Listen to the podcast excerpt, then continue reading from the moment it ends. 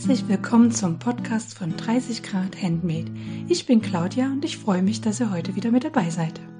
In der heutigen Episode spreche ich mit Katja über ihren Online-Shop Stoffen. Katja lässt Stoffe bedrucken nach Belieben. Ja, genau. Ihr könnt euch euer Design und euer, ja, eure Stoffart zum Teil selbst ähm, aussuchen und dabei benutzt sie eine besondere Technik und all das erfahren wir heute im Podcast. Viel Spaß beim Zuhören. Hallo Katja. Hallo Claudia. Schön, dass du heute meine Gästin im Podcast bist. Ich bin schon sehr gespannt und wir haben auch ein ganz, ganz tolles Thema, auf was ich mich sehr, sehr freue. Und bevor wir starten, würde ich dich bitten, dass du dich vielleicht mit zwei, drei Worten nochmal selber vorstellst. Okay, mache ich doch gern, klar. Ähm, also ich, man ahnt es schon, ich, ich bin Katja. Ähm, ich bin Gründerin, Inhaberin von stoffen.de, also einer Online-Plattform für individuell gedruckte Stoffe. Ich hoffe, das kennt jeder von deinen Zuschauern, Zuhörern. Ähm, Spätestens ab heute dann. Ja, das ist ja irgendwie, immer wenn mir jemand erzählt, du, ich habe mich mit jemandem über Nähen unterhalten und dann habe ich gesagt, du, du hast Stoffen. Und dann hat dieser jemand gesagt, kenne ich. So, und dann denke ich immer, echt? Cool. Also äh, insofern hoffe ich mal einfach, dass das ist ja auch so. Ähm, was kann ich noch über mich sagen? Ich bin äh, waschechte Berliner Pflanze und für alle, die es dann noch präziser wissen wollen, eine Ostberliner Pflanze. Und weil wir ja hier im Handmade-Milieu uns bewegen, äh, ich inzwischen nähe ich tatsächlich. Habe ich früher nicht gemacht, trotz, trotz Stoffhandel eigentlich äh, echt erst spät, so weiß ich nicht, vor fünf Jahren etwa damit angefangen. Und inzwischen hänge ich an der Nadel. Ähm, ja, das ist, glaube ich, so das, das A und O, was man da sagen kann. Ne? Mhm. Du hast auch einen sehr, sehr schönen äh, Steckbrief auf dem Blog hinterlassen. Ich kann jedem nur empfehlen, dort mal vorbeizuschauen. Der hat sehr viel Humor. also sehr liebevoll hast du den geschrieben. Ihr werdet nicht raten, was am Ende steht. Wir müssen jetzt noch so ein, so ein Clickbait machen. So, und das Peinlichste über mich hat Karl Lagerfeld gewusst. Nein, aber Karl Lagerfeld kommt drin vor. So, viel Spaß beim Klicken. Genau. Und ich muss heute, oder ich muss, ich glaube ja, ich muss sagen, dass das heute Werbung für deinen Online-Shop quasi ja ist, weil wir heute darüber sprechen, also das ist heute das Thema des Monats. Wir sprechen heute darüber, wie Stoffe bedruckt werden, wie das bei dir hinter den Kulissen so läuft. Und daher ist es auf irgendeine Art und Weise ja auch Werbung. Ähm, dafür, dass die Transparenz wieder klar ist. Ich bekomme kein Geld dafür. Katja hat mich nicht bestochen, dass ich sie einlade und dass sie heute hier eine Werbeplattform bekommt. Und auch ich habe Katja nicht bestochen, dass sie an meinem Podcast teilnimmt, sondern habe ganz nett gefragt, äh, ob sie denn Lust hätte, heute dabei zu sein. Und sie schenkt mir heute ihre freie Zeit für diesen Podcast. Und dann hoffen wir, dass das äh, Werbungsthema quasi ganz transparent jetzt für alle Zuhörerinnen und Zuhörer geklärt ist. Ja, Genau, aber wir fangen gar nicht mit dem Thema des Monats an, sondern Katja hat gesagt, ach doch, ich habe auch Lust, äh, über meine aktuellen Projekte zu sprechen und so weiter. Und von daher, und ich, wir haben so eine gemeinsame Shownotes. Ich glaube, das wissen die Zuhörer und Zuhörer auch schon, dass ich, äh, dass man immer gemeinsame Shownotes schreibt und dass ich auch schon gesehen habe, was Katja alles unter ihre aktuellen Projekte gepackt hat. Und ich, ja, erzähl mal unseren Zuhörern und Zuhörern, was so gerade bei dir unter und neben der Nähmaschine so los ist. Oh Mann, also immerhin, jetzt kommen wir ja gleich hier in dem, in dem persönlichen äh, Geständnispart an, ne? so ein bisschen. Man, man ist Mensch. Ähm, ich habe ja, ich habe bei einem deiner Podcasts beim Durchlauschen den wunderschönen Begriff von äh, also Projektmonogamie gehört, im Sinne von äh, fällt einem echt schwer. Mhm. Und äh, das, ja, das ist bei mir leider auch so. Also ich habe irgendwie so ein irgendwie so einen endlos offenen Stapel an Ideen und Projekten, die dann immer ewig brauchen. Ich, also ich glaube, da bin ich, bitte sag mir, ich bin nicht alleine damit, ne? aber ähm, einer, einer dieser Projekte ist, wir haben es wir haben's heute, 26. Äh, Juli, jetzt da wir es aufnehmen, ne? ist ein Wintermantel.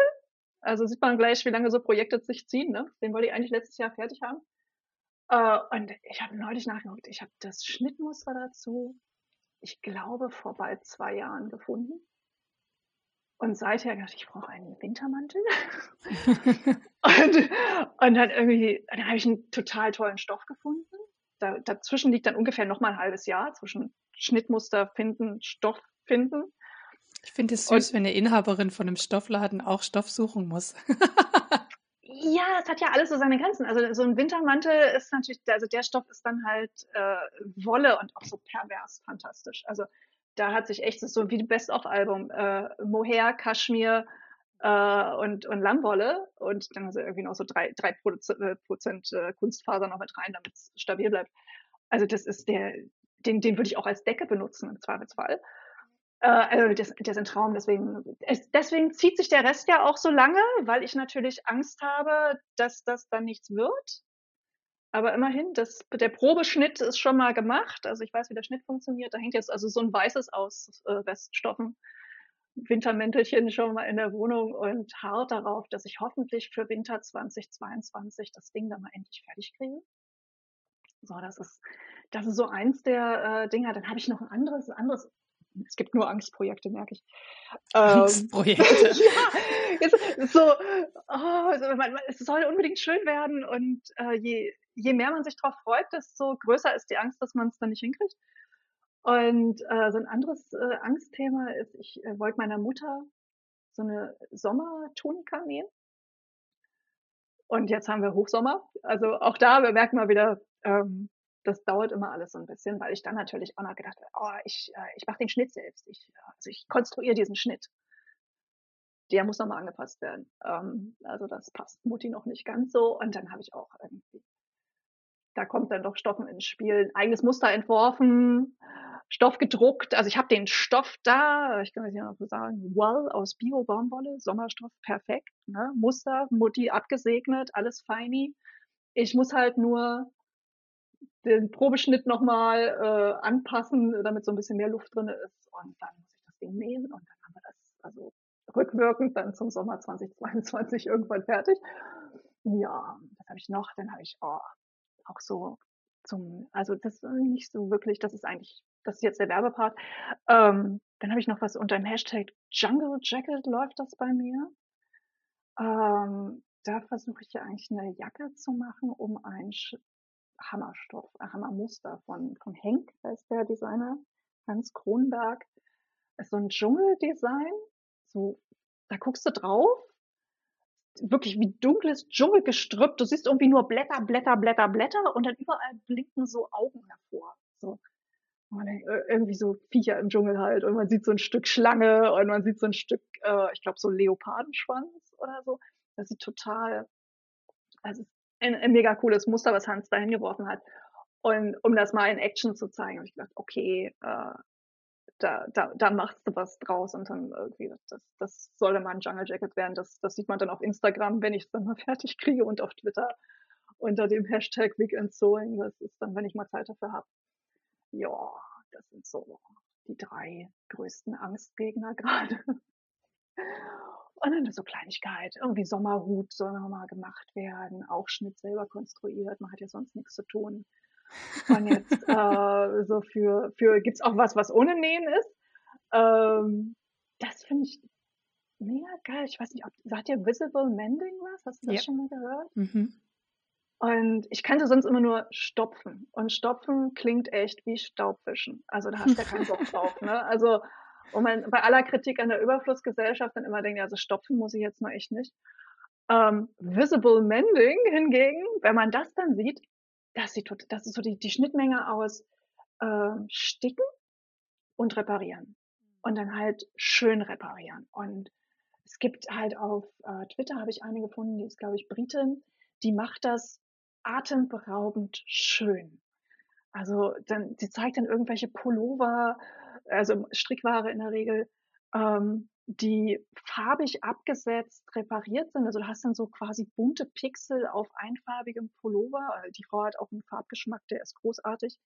Oder eben wirklich, das ist irgendwie Swiss Starning oder so, wo man die Strickstruktur dann auch noch nachbaut, quasi mit diesem Reparieren. Und äh, dadurch eigentlich ein geliebtes Teil, was leider runtergeschnuffelt wurde, äh, nochmal ist fast ein bisschen wie redesigned. Also das kriegt nochmal richtig so ein, ein, Update, eine Auffrischung. Also das ist so gerade ähm, so die neue, das, das neue Blitzer-Ding, was mich gerade so anlockt und äh, der Dinge hart, die dann mal repariert werden müssen. Also tatsächlich schon, schon was schön gestopft. Sieht schön aus. Das ist so, das sind die aktuellen schlimmsten Vips auf dem Stapel. Die obersten fünf Vips auf meinem Stapel. Über die anderen reden wir gar nicht. Psch, psch, psch. Ja, die, die gibt es offiziell nicht. Ach schon, da wissen wir, ach, hast du noch Ideen? Ach, ach, Das ist ja auch irgendwie so, so ein Klassiker unter, unter Leuten, die nähen, ne? dass ähm, diese Frage oder einem Ideen zuwerfen. So, oh, du könntest ja mal das und das machen äh, wo man dann immer denkt, echt Ideen ist nicht, ist nicht das Bottleneck. Es ist nicht so, dass ich zu wenig Ideen habe. Ich habe zu wenig Zeit. das ist so.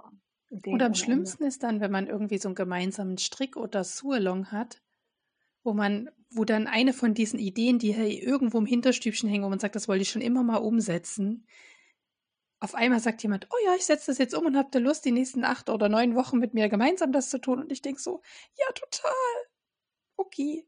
Noch ein. Nein, ich habe das noch nie gemacht. Nee, noch so, nie. So aber ich denke nee. dann immer so, ja, total. Äh, und dann liegt wieder, also dann werden wieder alle, äh, so viel zum Thema Monogamie, ne? da wird da wieder alles über Bord geworfen und Neues, wieder was Neues angefangen. Und naja, das wird, aber ich glaube, ja, das gehört irgendwie mit dazu. Aber du hast ja, du hast gesagt, du hast noch nie an sowas teilgenommen quasi. Nee, nee, habe ich äh, noch nicht. Also einerseits, weil ich privat äh, also das, das, das muss ja alles irgendwie in der Freizeit stattfinden dann. Ähm, und weil ich privat auf Internetentzug bin, also ah, dann okay. wirklich ja. absolut hier äh, nichts ist. Ich meine, ich, ich lebe halt tagsüber im Internet, da möchte ich einfach abends äh, analog leben. Verständlich, ja. Und diese Solongs und so, das ist halt, also gerade wenn das so mit, wir machen dann auch Zoom-Meeting und, und so, das, äh, nee, dann äh, nee, ich lieber allein. Also das, äh, ich, ich weiß auch nicht, ob ich da ist bestimmt nett, aber ich weiß nicht, bei mir kickt dann auch so was Kompetitives rein. Und wenn du, wenn du für dich selber irgendwie was nimmst, dann habe ich sozusagen nur mit mir und meinem Anspruch und so das Nähtourette, was man so nebenbei hat, ne? Scheiße, scheiße, scheiße. Und so. Und das muss ich jetzt nicht unbedingt vor Zeugen haben. Also, oder, mhm. oder von denen mitkriegen, das ist, glaube ich, noch schlimmer. Also ich gönne das jedem, dass, dass man äh, hadert und so. Aber äh, wenn ich das mitkriege, dann würde ich, äh, nee, das färbt irgendwie ab. Wir sind ja soziale Tierchen, ne? So irgendwie, ach, nee, das wäre das mir zu viel. Ich, ich, ich müsste dann zu viel Emotionen verarbeiten. Das, äh, das, nee, da die, dann nee, ich lieber einfach in Ruhe. So. mhm, kann ich auch verstehen. Auf der anderen Seite hatte ich tatsächlich mal so einen Moment, den du so schilderst gerade. Äh, während einem gemeinsamen Nähen, einer Online-Annäherung war das. Äh, ich hatte einen sündhaft teuren Stoff also wirklich 25 Euro der Meter. Das ist wirklich, und ich hatte sechs Meter davon. Also das ist viel Geld reingeflossen. Das muss ich jetzt natürlich fragen. Das war, das das war von Studio Walkie Talkie, ähm, so ein Double Face ähm, Stoff. Daraus habe ich ähm, meinen Hochzeitsmantel genäht. Da war so ein Silberfaden eingewebt und der ist halt nachhaltig produziert und naja, kommt aus Frankreich. hat Abi. ja. Gefühlt hat Abi, hat also alles außer auf den Silberfaden, was ihn nicht äh, recycelfähig macht, halt quasi. Also er könnte wahrscheinlich verwesen, außer dieser Faden, der da eingedingelt ist. Gut.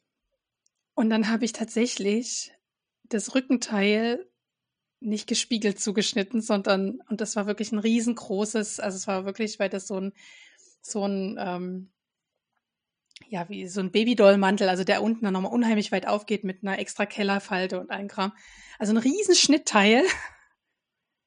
Einfach mal verpeilt zu, also falsch zugeschnitten. Und dann stand ich hier mit den Leuten online und habe, als ich das gecheckt habe, und die auch schon so, Claudia, was ist denn los? Ich sag so, ich weiß nicht, ob ich heulen oder schreien soll, beides gleichzeitig und habe den so meinen ganzen Frust hingehauen. Und dann meinte die Julia von Futterstoffe, äh, jetzt bleib mal ganz ruhig, jetzt kannst du das eh nie ändern. Und es gibt ja so viele Sachen, die du jetzt schon vorarbeiten kannst für den Mantel, auch ohne das zweite Rückenteil zu haben. Ne? Da gibt's ja einen Kragen und da gibt's auch einen Bindegürtel dazu und es gibt doch eine, ein Rackland, äh, es gibt ja einen Ärmel dazu, das kannst du doch schon vorbereiten. Und dann dachte ich, reicht hat sie. Und dann habe ich, habe ich gesagt, ich gehe jetzt mal kurz mich eine halbe Stunde ne, ich muss jetzt mal Schokolade ja. essen und ich muss jetzt mal für mich sein. Und dann bin ich wiedergekommen und habe gesagt, okay, gut, ich fange jetzt einfach mit dem Kragen an und das, was halt einfach schon rumfliegen kann. Und das war dann echt ganz nett da. Also die haben mich ganz nett aufgebaut, die Mädels. Also sprich, du hast, äh, du hast dann nochmal Stoff nachgekauft mhm. für, für, dieses. Ich hatte Schweineglück und. Wenn sowas schief geht, dann natürlich bei den großen Teilen. Ne? Also ja, ja, genau. nicht eine Manschette falsch zu. Genau, genau. Und ich habe dann, ich habe dann wirklich, also das war auch das, was ich in der Pause dann gemacht habe, bin ich panikartig, hatte ihn damals bei Uni Design bestellt, panikartig auf deren Seite gegangen und habe letzt, die letzten eineinhalb Meter von diesem Stoff für das Rückenteil gekriegt. ja. Genau. Und die haben das auch relativ schnell geschickt. Die Christine, die dort, also weiß nicht, irgendwie hat immer Christine meine Päckchen gepackt. Liebe Grüße an Christine, falls du meinen Podcast hören solltest. Ähm, ich hatte zwei Tage später den Stoff bei mir im vor der Haustür liegen. genau. Ich denke, ich denke mal, meinen Marinierzeiten für Projekte nach Schnittkauf und so, denke ich immer, dass ja, so Stoffe sind ja auch mal ausverkauft. Weißt du, wenn, ja, wenn, wenn das dann so erstmal so ein halbes, dreiviertel Jahr dann im Regal liegt bei mir und, und vor sich hin mariniert, bis dann die Muße auch mal ankommt, äh, dann, dann gäbe es womöglich diesen Stoff gar nicht. Also okay, bei, bei Stoffen, ja, Werbung, äh, druckst du einfach normal. Ähm, aber für, für so alle andere Stoffe ist natürlich, ja, wenn alle ist, ist alle, was weg ist, ist weg. Ja, genau. Also äh, ich hatte jetzt gesehen, dass es ihn tatsächlich direkt bei Studio Walkie Talkie noch zu bestellen gibt. Also die müssen den nachproduziert haben, nehme ich an. Aber es ist ja auch manchmal so, ähm, dass so Stoffe wie so Saisonware produziert werden von solchen, ne? Und dann, wenn, wenn insgesamt Lager weg, dann wird er nicht nochmal nach oder nicht mal aufgelegt oder man weiß es eben nicht als Endkunde. Denkt sich jetzt der Produzent, dass es nochmal aufgelegt wird oder nicht? Und dann es gibt ja so viele äh, Dinge, die sich unterscheiden können bei sowas. Also ähm, das auch so bei, es gibt also Klassiker, also selbst wenn du jetzt irgendwie Polkadot-Stoff oder so kaufen würdest in Rot. Mhm. Äh, und die werden dann in der Regel mit Rotationsdruck äh, hergestellt. Also sprich, es gibt diese Alu-Rollen, die haben halt dieses Polkadot-Muster drin, ne, Farbe rein und dann wird das eben äh, gedruckt. Ähm, und dann denkt man, dass jedes Mal, wenn die neue Farben rausnimmt, ist immer wieder dieselbe Rolle, dasselbe Sieb sozusagen und es wird nachproduziert. Aber technisch kann sich was an den Farben ändern, die Stoffe können sich irgendwie ändern. Also wenn das jetzt eine Baumwolle ist, das ist halt eine, das ist Naturfaser, ne? Also das ist, äh, die sind individuell und die verhalten sich eben auch äh, anders, je nachdem, welche Generation Baumwolle das jetzt gerade ist. Wie nehmen die die Farbe auf? Und dann kann das sein, dass so ein Rot zum Beispiel ein Ticken anders ist. Dann ist irgendwie Charge 1 ist ein Coca-Cola-Rot und Charge 1, äh, 2 ist dann halt irgendwie so ein Ticken kühler oder ein Ticken wärmer oder äh, was auch manchmal völlig ähm, fällt mir jedenfalls so bei, bei Rotationsdrucken dann oft auf, ist das gerade rot hat so ein, läuft so ein Stück aus, so ein mhm. Punktzuwachs, also bei ne, Rotweinfleck auf Tischdecke, so, mhm. nur halt in klein. Und da scheint Rot irgendwie besonders flüssig zu sein. Also der hat den größeren Punktzuwachs als andere Tinten. Und wenn das sich dann unterscheidet, dann heißt es bei, bei sowas Banalen wie einem Polkadot-Design, dass deine Punktgröße von dem Fleckchen auf dem roten Stoff unterschiedlich groß sein kann, mhm. obwohl es das gleiche war. Und das ist natürlich wenn du dann nähst und ich so, ja, ich habe ja nochmal Rot Polkadot nachgekauft und jetzt habe ich einen Fliegenpilz in Coca-Cola Rot und den anderen Fliegenpilz in fast Coca-Cola Rot mit kleineren ja. Punkten. Ja, also das ist und das ist das, wo man es nachproduzieren kann, ne, bei sowas wie hier, wir haben einen geilen Pantone Farbtrend. Dann werden halt Garne extra dafür gefärbt. Und wenn die, wenn der Saisontrend vorbei ist, ist der vorbei. Also dann kriegst ist er vorbei, hier, genau Venom Gelb nicht nochmal. Das ist, dann kannst du wieder zehn Jahre warten, bis es Retro ist. Mhm. Ja. Oder in der Community lieb nachfragen, wer hat noch ein Stück von dem? Ja, klar. Weiß ich also, ich letztens über Werbung, über, über Werbung ge gestolpert hier, irgendwie Stoffe tauschen. Auf, auf Instagram ja. habe ich das gesehen. Mhm. Ne? Also jetzt vom Kaufen weg, wir sind ja nachhaltig. Stoffe kaufen ist ja auch ein anderes Hobby als nähen. so. Genau. Dann kann man dann danach in einen großen Tauschzirkel einsteigen und dann gucken, was andere so gekauft haben und dann als Streichelstoff Jahre in ihrem Regal hatten. Ja, aber du hast auch was fertig genäht, hast du hier geschrieben. Ja, äh, ja, hat man sogar, konnte man auf Instagram sehen, ja. Ähm, Instagram, stoffen.de. Äh, das war, bin ich so stolz drauf, echt so happy. Das war ein, ein Wickelkleid, ein historisches Wickelkleid. Also das Originalschnitt ist von 1939 und dann hat irgendwie Varying History, die, die legen das immer wieder so neu auf, so alte Schnitte. Und, äh, also jetzt nicht nur aus den 30ern und 40ern, die haben jetzt, habe ich irgendwas gesehen, auch da kannst du dir von 1810 irgendwie so ein Outfit nehmen. Uh, ja, also es ist schon, jetzt gerade Netflix macht, er fixt einen da ja mal an mit diesen ganzen historischen Kostümschinken und so. Und dann gucke ich das immer und denke, oh, boah, also die Bluse sieht ja aber, das müsste man, wo ist der Schnitt dazu? Ähm, insofern äh, macht das immer Appetit auf, auf Nähen. Und äh, dieses Wickelkleid hatte mir, den Schnitt dazu hatte mir Steffi von Poppy Ray Vintage geschenkt, als ich 40 wurde. Äh, ist auch schon wieder ein paar Jahre her. Ähm, und das marinierte dann so eine Ewigkeit, wie alle anderen Projekte auch. Ne? Also dieser Schnitt liegt da. Ich dachte, oh, das ist so ein schöner Schnitt. Da brauchst du einen richtig tollen Stoff für. Und äh, das Krasse ist, als Stoffhändler selbst, mir selber Stoff zu drucken, das ist irgendwie ziemlich, nee, das kannst du jetzt nicht machen. Das ist so, das wie der trockene Alkoholiker darf kein Alkohol im Haus haben. Das, das geht nicht. Das darfst du, das, pui, das ist verboten. Ähm, das ist anders. Und dadurch habe ich das immer aufgeschoben und dann hat äh, Diana von Volkswagen, jetzt ja nicht, gibt's ja jetzt seit ein paar Jahren nicht mehr, aber äh, die hatte dann noch ihre ganzen Restbestände und die hat einen atemberaubend schönen Libellenstoff in schwarz-grau mit goldenem so Druck auf den Libellenflügeln.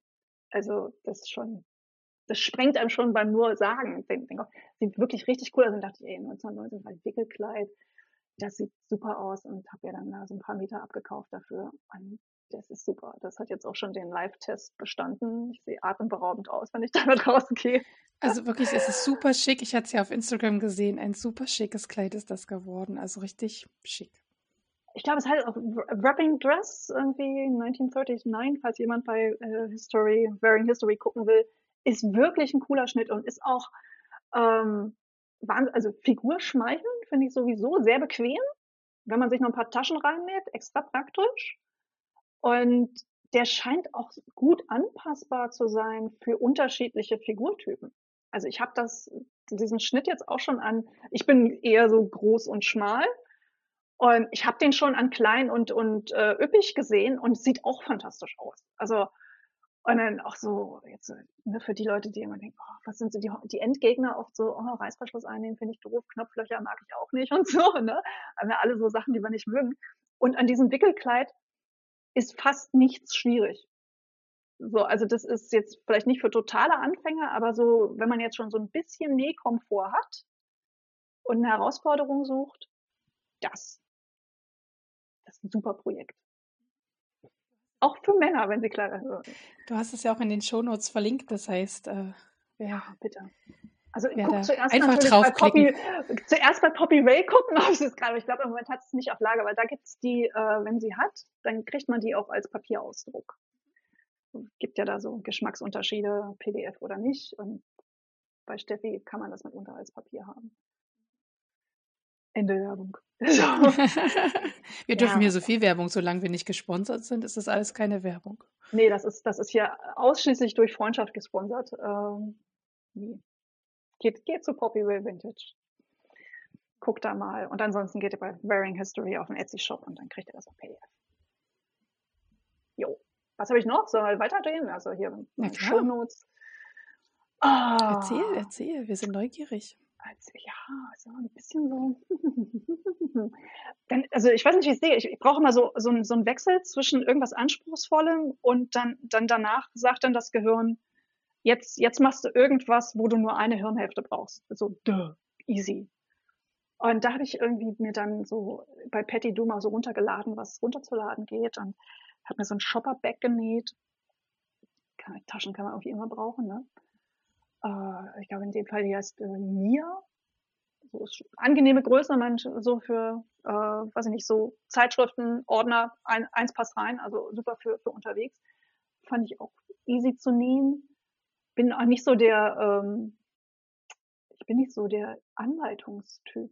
Also, also so Anleitung nähen, das ist wie bei Ikea. Also pack mir so ein Ikea-Paket hin und dann, also, was wird draus? Ein Schrank? Okay, ich baue einen Schrank draus und dann lege ich los. Ich, ich nähe nicht unbedingt nach Anleitung. Führt dann aber genau wie bei IKEA-Paketen manchmal dazu, dass man dann doch absolut idiotische Logikfehler drin hat. Äh, aber am Ende steht dann doch ein Schrank, beziehungsweise in dem Fall eine Tasche. Also das hat dann schon geklappt. So, keine Katastrophen. Ich habe bloß irgendwie eins beim, beim äh, hier dieser Träger, den habe ich verstellbar gemacht und so in, in zwei Richtungen. Das ist, glaube ich, wirklich komplett anders als in der Anleitung. Und dann diese Metallstücken, die, die sozusagen klemmen, wenn man das Ding verstellen will. Habe ich eins falsch rum angesetzt. So, das ist für mich als Produktdesigner, ich habe ursprünglich Produktdesign studiert und bild mir was auf meine 3D-Vorstellungsvermögen ein. Das ist natürlich ein bitterer Kränkungsmoment. das hast du falsch rum angenäht. Und vielleicht habe ich irgendwann Bock, das zu reparieren, aber jetzt bleibt es erstmal so. Ich wette, unsere Zuhörerinnen und Zuhörer haben schon mal was falsch rum angenäht. Ich glaube, jeder kommt jetzt auf den Gedanken, ja, das ja. ist mir letztens auch passiert. Ich habe letztens den Träger vom BH falsch, an, also einmal verdreht angenäht, obwohl ich zehnmal geguckt habe vorher, bevor ich angenäht habe. Ja, ich, ich bin mir absolut, ich bin mir total sicher, dass das allen passiert. Ich habe sozusagen auch gar keinen Vorwurfsmodus dabei. Der, der kickt bei mir nur rein bei dem, lass, lass ich das jetzt so? Weißt du? Also dieser, dieser Moment, ach scheiße, das bleibt jetzt so. Oder einfach denkst so, der, der Akku ist am Ende und äh, so, wenn man dann überlegt, benutzt du wirklich was? Oder äh, hast es genäht und dann liegt's rum? Der Unterscheidungspunkt ist genau bei solchen Momenten, ob man jetzt sagt, nee, ich, äh, ich trenne das nochmal auf, ich mache das nochmal richtig. Mhm. Weil dann trägst du es auch wirklich. Also ja. ich habe jetzt bei meinem, bei meinem Wickelkleid zum Beispiel, ich hatte an irgendeiner Stelle, das ist eine total unsichtbar für, für die Außenwelt, äh, die Versäuberung von der Innennaht, äh, ich habe ich hab eine 0815 Maschine, echt so Toyota Einstiegsmodell, kein Schnickschnack, also das Ding näht gerade aus, fertig. Ähm, sprich, ich mache da so einen klassischen Zickzackstich hier, nix mit Overlock und Schnickschnack, Angeber. Ähm, und ich habe die Stichlänge falsch eingestellt. Die war halt irgendwie noch auf drei oder vier Milliliter und das sieht für meine Begriffe bescheuert aus. Und zu dem Zeitpunkt habe ich es dann nicht, äh, nicht geändert, habe es nicht nochmal aufgetrennt und neu gemacht, weil ich äh, noch so ein typisches Ding Angst hatte, dass mein Garn nicht reichen würde. so. Also wenn du siehst, so die Rolle wird immer kleiner, immer schmaler und irgendwann siehst du schon den, äh, die, die, das Mittelstück durchschimmern. Und dann so, scheiße, scheiße, ich brauche noch, ich habe noch ein paar Meter, es muss noch, das muss jetzt so bleiben. Und echt ungelogen, an dem Wochenende, äh, jetzt vergangenes Wochenende, habe ich das Scheißteil, ich habe das ausgebessert. Jetzt habe ich überall schnieke Versäuberungen und kann es noch gerne tragen. Also mhm. so, ey.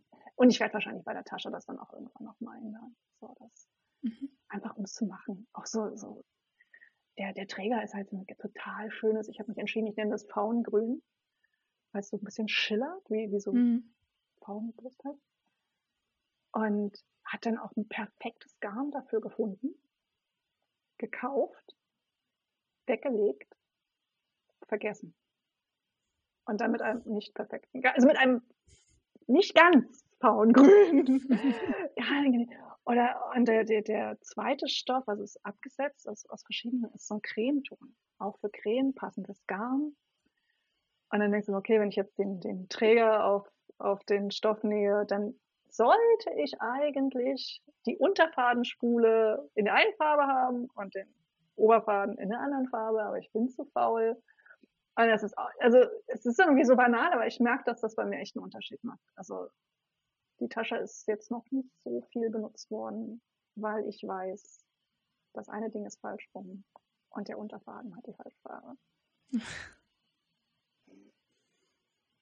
Du musst mich noch aufklären, ähm, was der Rotweinbläser ist. Mm. Der heißt, äh, ich trinke überhaupt keinen Alkohol. der heißt so wegen der Farbe. Ähm, ich habe der sieht halt aus wie so ein kräftig, also die, das Rot ist halt wie so ein ganz kräftiger, tanninhaltiger Rotwein. Und als ich überlegt hatte, diesen Dschungelstoff, mit was für einem Schnitt, also mit was für einem Schnitt kann ich diesen Dschungelstoff gut präsentieren, äh, hatte ich auch einen Bläserschnitt äh, im, im Kopf und dann halt irgendwie, habe mir das dann visualisiert. Ich mache mal so Zeichnungen, das sieht man halt auch beim äh, auf dem Instagram-Account, so diese Illustrationen, das, das, hallo, das bin ich, das, die mache ich dann. Ähm, und das hilft mir ganz gut zu gucken, was, welche generelle Idee für was kann man nähen und welcher Schnitt passt zu welchem Muster. Weil es gibt, also egal wie toll ein Muster aussieht, es gibt einfach Schnitte, mit denen es nicht zur Geltung kommt. Und dann gibt es so Stoffe, wo du denkst, das ist ja total öde, äh, was mache ich damit? Und dann gibt's Leute, die finden dafür echt genau den richtigen Schnitt, äh, die Technik und damit sieht das brillant aus. Und dieser Rotbeinbläser war dann also der Bläserschnitt mit dem äh, Jackenschnitt irgendwie im, im, im Battle um, ne, wer darf hier äh, den Dschungelstoff kriegen und hat verloren. so. und, und, ich hatte dann aber eben noch äh, Restbestände von so einem äh, Babycord, so ein ganz, ganz feiner Cord in einem Rotweinrot. Und da habe ich gedacht, das ist eigentlich, das ist perfekt, das passt super zu diesem Schnitt. Und da hatte ich dann, ich hatte den Stoff, ich hatte das passende Garn, ich hatte passende Knöpfe. Das Einzige, was ich nicht hatte, war Bügeleinlage und ein bisschen Schrägband. Das habe ich dann irgendwie ratzfatz auch noch gekauft. Äh, und, und damit war dann klar, also Rotweinbläser, damit fange ich an. Da habe ich, ich habe die Zutaten zusammen und den habe ich dann echt runternähen können. Und das, ist, und das Krasse ist, der von Boda, und die, ich weiß nicht, ob der aus den 90ern oder so ist oder 2000er vielleicht, die halten ja auch ewig ihre Schnitte da immer auf Lager. Und die Zeichnung bei denen sieht total, sieht so spießig aus. So, und ach, also ich bin ähm, in einem Kreativstammtisch so, wo wir uns dann auch austauschen. Und da äh, schütte ich die Leute auch zu mit, was ich gerade überlege und, und mache und so. Und eine meinte dann auch, oh Katja, ey, bist, bist du sicher? also wirklich so, das ist gar nicht deine Art. Das sieht ja doch, also das sieht doch ganz schön langweilig aus. Und ich wusste aber, nee, nee, das das Ergebnis wird cool. Und der ist echt genauso geworden, wie ich wollte. Also der ist ein simpler Schnitt, der ist ungefüttert, ähm, eher so ein Freizeitbläser, so mit zwei Außentaschen, also Dinger ohne Taschen gehen gar nicht, liebe Modedesigner. Ähm, ja, und den, den trage ich auch total gern. Das ist irgendwie jetzt gerade, wenn es nicht ganz so warm ist, schöne Sache. Schöne Sache. Und man mhm. sieht aus, als würde man Rotwein trinken. Ne? Hm? In Bläser muss ich mir irgendwann auch nochmal nähen. Das ist zum Beispiel auch so ein Angstprojekt von mir. Ja, zu Recht. Danke. Fang, fang, mit, fang mit einem Ungefütterten an. So, ich, ich habe auch der erste, das ist so krass irgendwie. Ähm, ich, einer meiner frühen Nähprojekte war tatsächlich ein Blazer aufgrund eines Fehlkaufs, weil ich im Zeitschriftenladen stand und dann hatten sie die, die, die Border Styler liegen und äh, die haben dann immer Nähschule. Das hat so ein rundes Zeichen, da steht dann Nähschule drauf und dann hast du alles schön erklärt, so mit jedem einzelnen Schritt. Also für Anfänger ja echt easy peasy, schöne Sache. Und, was mir zu dem Zeitpunkt nicht klar ist, die haben dann noch so eine zweite Kategorie. Wie heißt denn das? Oh, sowas wie Expertenstücke. Es hat irgendeinen anderen Namen, ich komme jetzt nicht drauf, ne? Äh, auch ein rundes Zeichen. Und ich halt so, wie man so ist, man, man liest ja nicht, ne? man reagiert einfach nur auf, auf Dinge, die man kennt. Und ich blätterte das so durch und sah dann diesen Blazer und dieses runde Ding drauf und dachte, oh cool, Nähschule. Ja, das ist ja super. Ein Bläser kann man immer brauchen. Das Ding kaufe ich, um dann zu Hause festzustellen, nee, das ist extra schwer.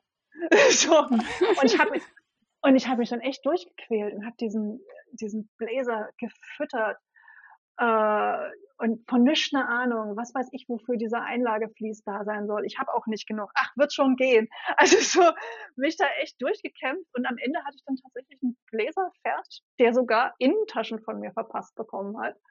Also ich, äh, ja, ich, ich habe ich hab was fertig gekriegt, was völlig außerhalb meiner Kompetenz lag und dem kritischen Auge auch überhaupt nicht Verstand halten würde. Aber es war trotzdem, es war natürlich krass viel gelernt dann. Ne? Mhm. Ja, also, manchmal muss man sich ein kleines bisschen überfordern. Ja, das ist also vor allen Dingen irgendwie, wer, wer ja, das, das, klingt arrogant, aber ähm, ich glaube, manchmal muss man den, den Respekt vor Material verlieren. Ähm, und weil dieses, wie ich vorhin schon meinte, so mit dem Wintermantel und dem tollen Stoff und so, dass diese Angst, das kaputt zu machen oder das nicht gut hinzukriegen, das ist so eine fette Blockade. Und wenn du, wenn du denkst so, ach, ich habe hier das rumliegen. Äh, passt das? Reicht das? Ja, reicht. Na, dann probiere ich das mal eben aus. So, da, da kommen echt, da kommen total coole, coole Sachen bei rum. Also auch so zum Reparieren. Ich habe irgendwann heißgeliebte Bettwäsche aus reinem Lein. Das fühlt sich so echt, da kommt der Stofffetisches durch. Reinlein ist einfach, gerade im Sommer, das, das Material überhaupt. Und dann ging diese Bettwäsche kaputt. Und dann denkst du, ich kann die jetzt nicht wegschmeißen, ich liebe diesen Stoff. Und dann habe ich daraus eine Bluse genäht. Also aus dem Teil, der in Ordnung war. Und ich liebe diese Bluse. Und es ist so, jedes Mal, wenn ich die trage, ist es so auch ein bisschen wie zu Hause in der Sohle kuscheln. So unterwegs. Das ist super. Nee, also man muss einfach die Angst vor Material verlieren, einfach machen. Und wenn es schief geht, reparieren, scheiß drauf, weitermachen. So, das wird schon.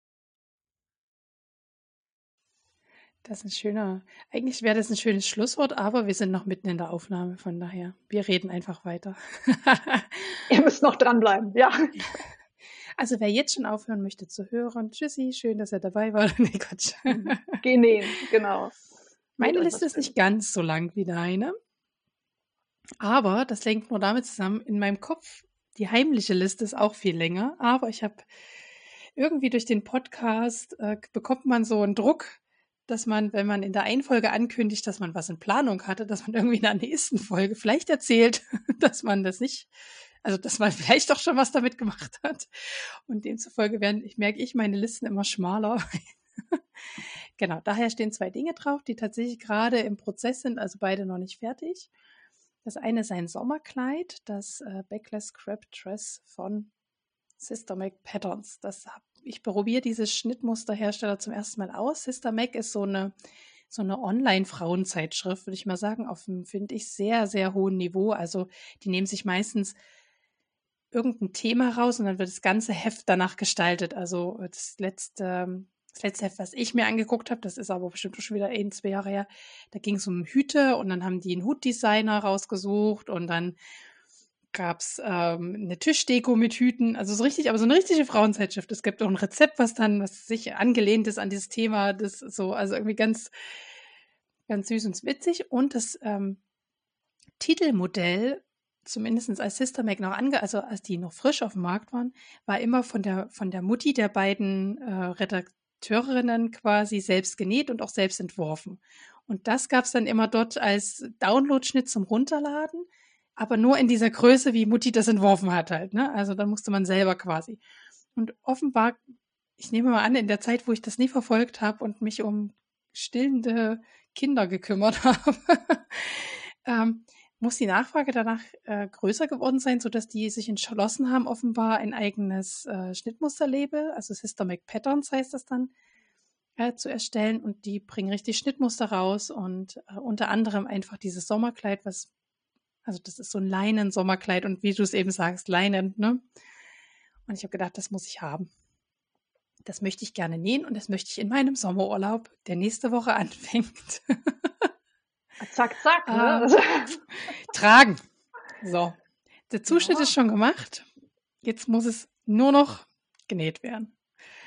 Und es gibt eigentlich ist es ganz leicht zu nähen. Also ich denke, so die, die grundlegende Struktur ist leicht. Es könnte Anpassungsprobleme geben, weil es ist mit einer, wie nennt man das denn?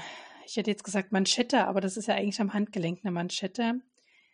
Ähm, ein Miederteil, ja doch Mieder würde mhm. das wahrscheinlich nennen. Also so unter der Brust ist es, ähm, gibt es ein Miederstück, also das eng anliegend ist, bevor dann der weite, weite Rockteil kommt. Und das, das, äh, das muss ja ordentlich angepasst sein, damit das dann schön auch anliegt. Und der nahtverdeckte Reißverschluss, das sind so meine beiden Challenges oh, ja. bei diesem Kleid. Na, also nahtverdeckter Reißverschluss ja, kann ich mal so gar nie. Ja, einer der Endgegner. Ich, ja. Genau. Und ich beneide mal alle, die hier so eine Wundernähmaschine haben, äh, wo es dafür ein extra Füßchen gibt, wo man den dann so reinklemmt, diesen Verschluss und die und die Nähmaschine wirklich so ganz knapp daran vorbeinäht an diesen Zehnten. Das gibt es tatsächlich. Und dann denke ich immer, nur für einen nahtverdeckten Reißverschluss hätte ich jetzt gerne die Maschine, die mehrere tausend Euro kostet. Und der Fuß wahrscheinlich, also das spezielle Nähfüßchen kostet bestimmt auch nochmal 100 Euro. Aber ja, ich krieg das hin und wenn es nie perfekt ist, ja, okay. Also kann ich auch nicht ändern. Ich will das Kleid in meinem Sommerurlaub tragen. Ah, das ist ja auch alles so äh, Lernen im Prozess. Ich habe jetzt wegen Visible Mending und äh, ja. Stickerei, da habe ich irgendwann gedacht, jetzt auf, mein Rotweinbläser hat jetzt an einer nicht sichtbar so nichtbaren Stelle auf den Ärmelinnenseite, also innen im Sinne von zum Körper zeigend, habe ich 2022 reingestickt. Äh, und ich, habe mir irgendwie vorgenommen, ich möchte das bei anderen Sachen, die ich genäht habe, eigentlich auch nochmal die Jahreszahl reinsticken. Ähm, weil mit allen Fehlern und wo man so drauf guckt und dann denkt, das würde ich heute anders machen. Und dann glaube ich, so dieses zu sehen, ey, guck mal, das habe ich vor drei Jahren genäht. Ähm, oh, sortiert das nochmal schön ein.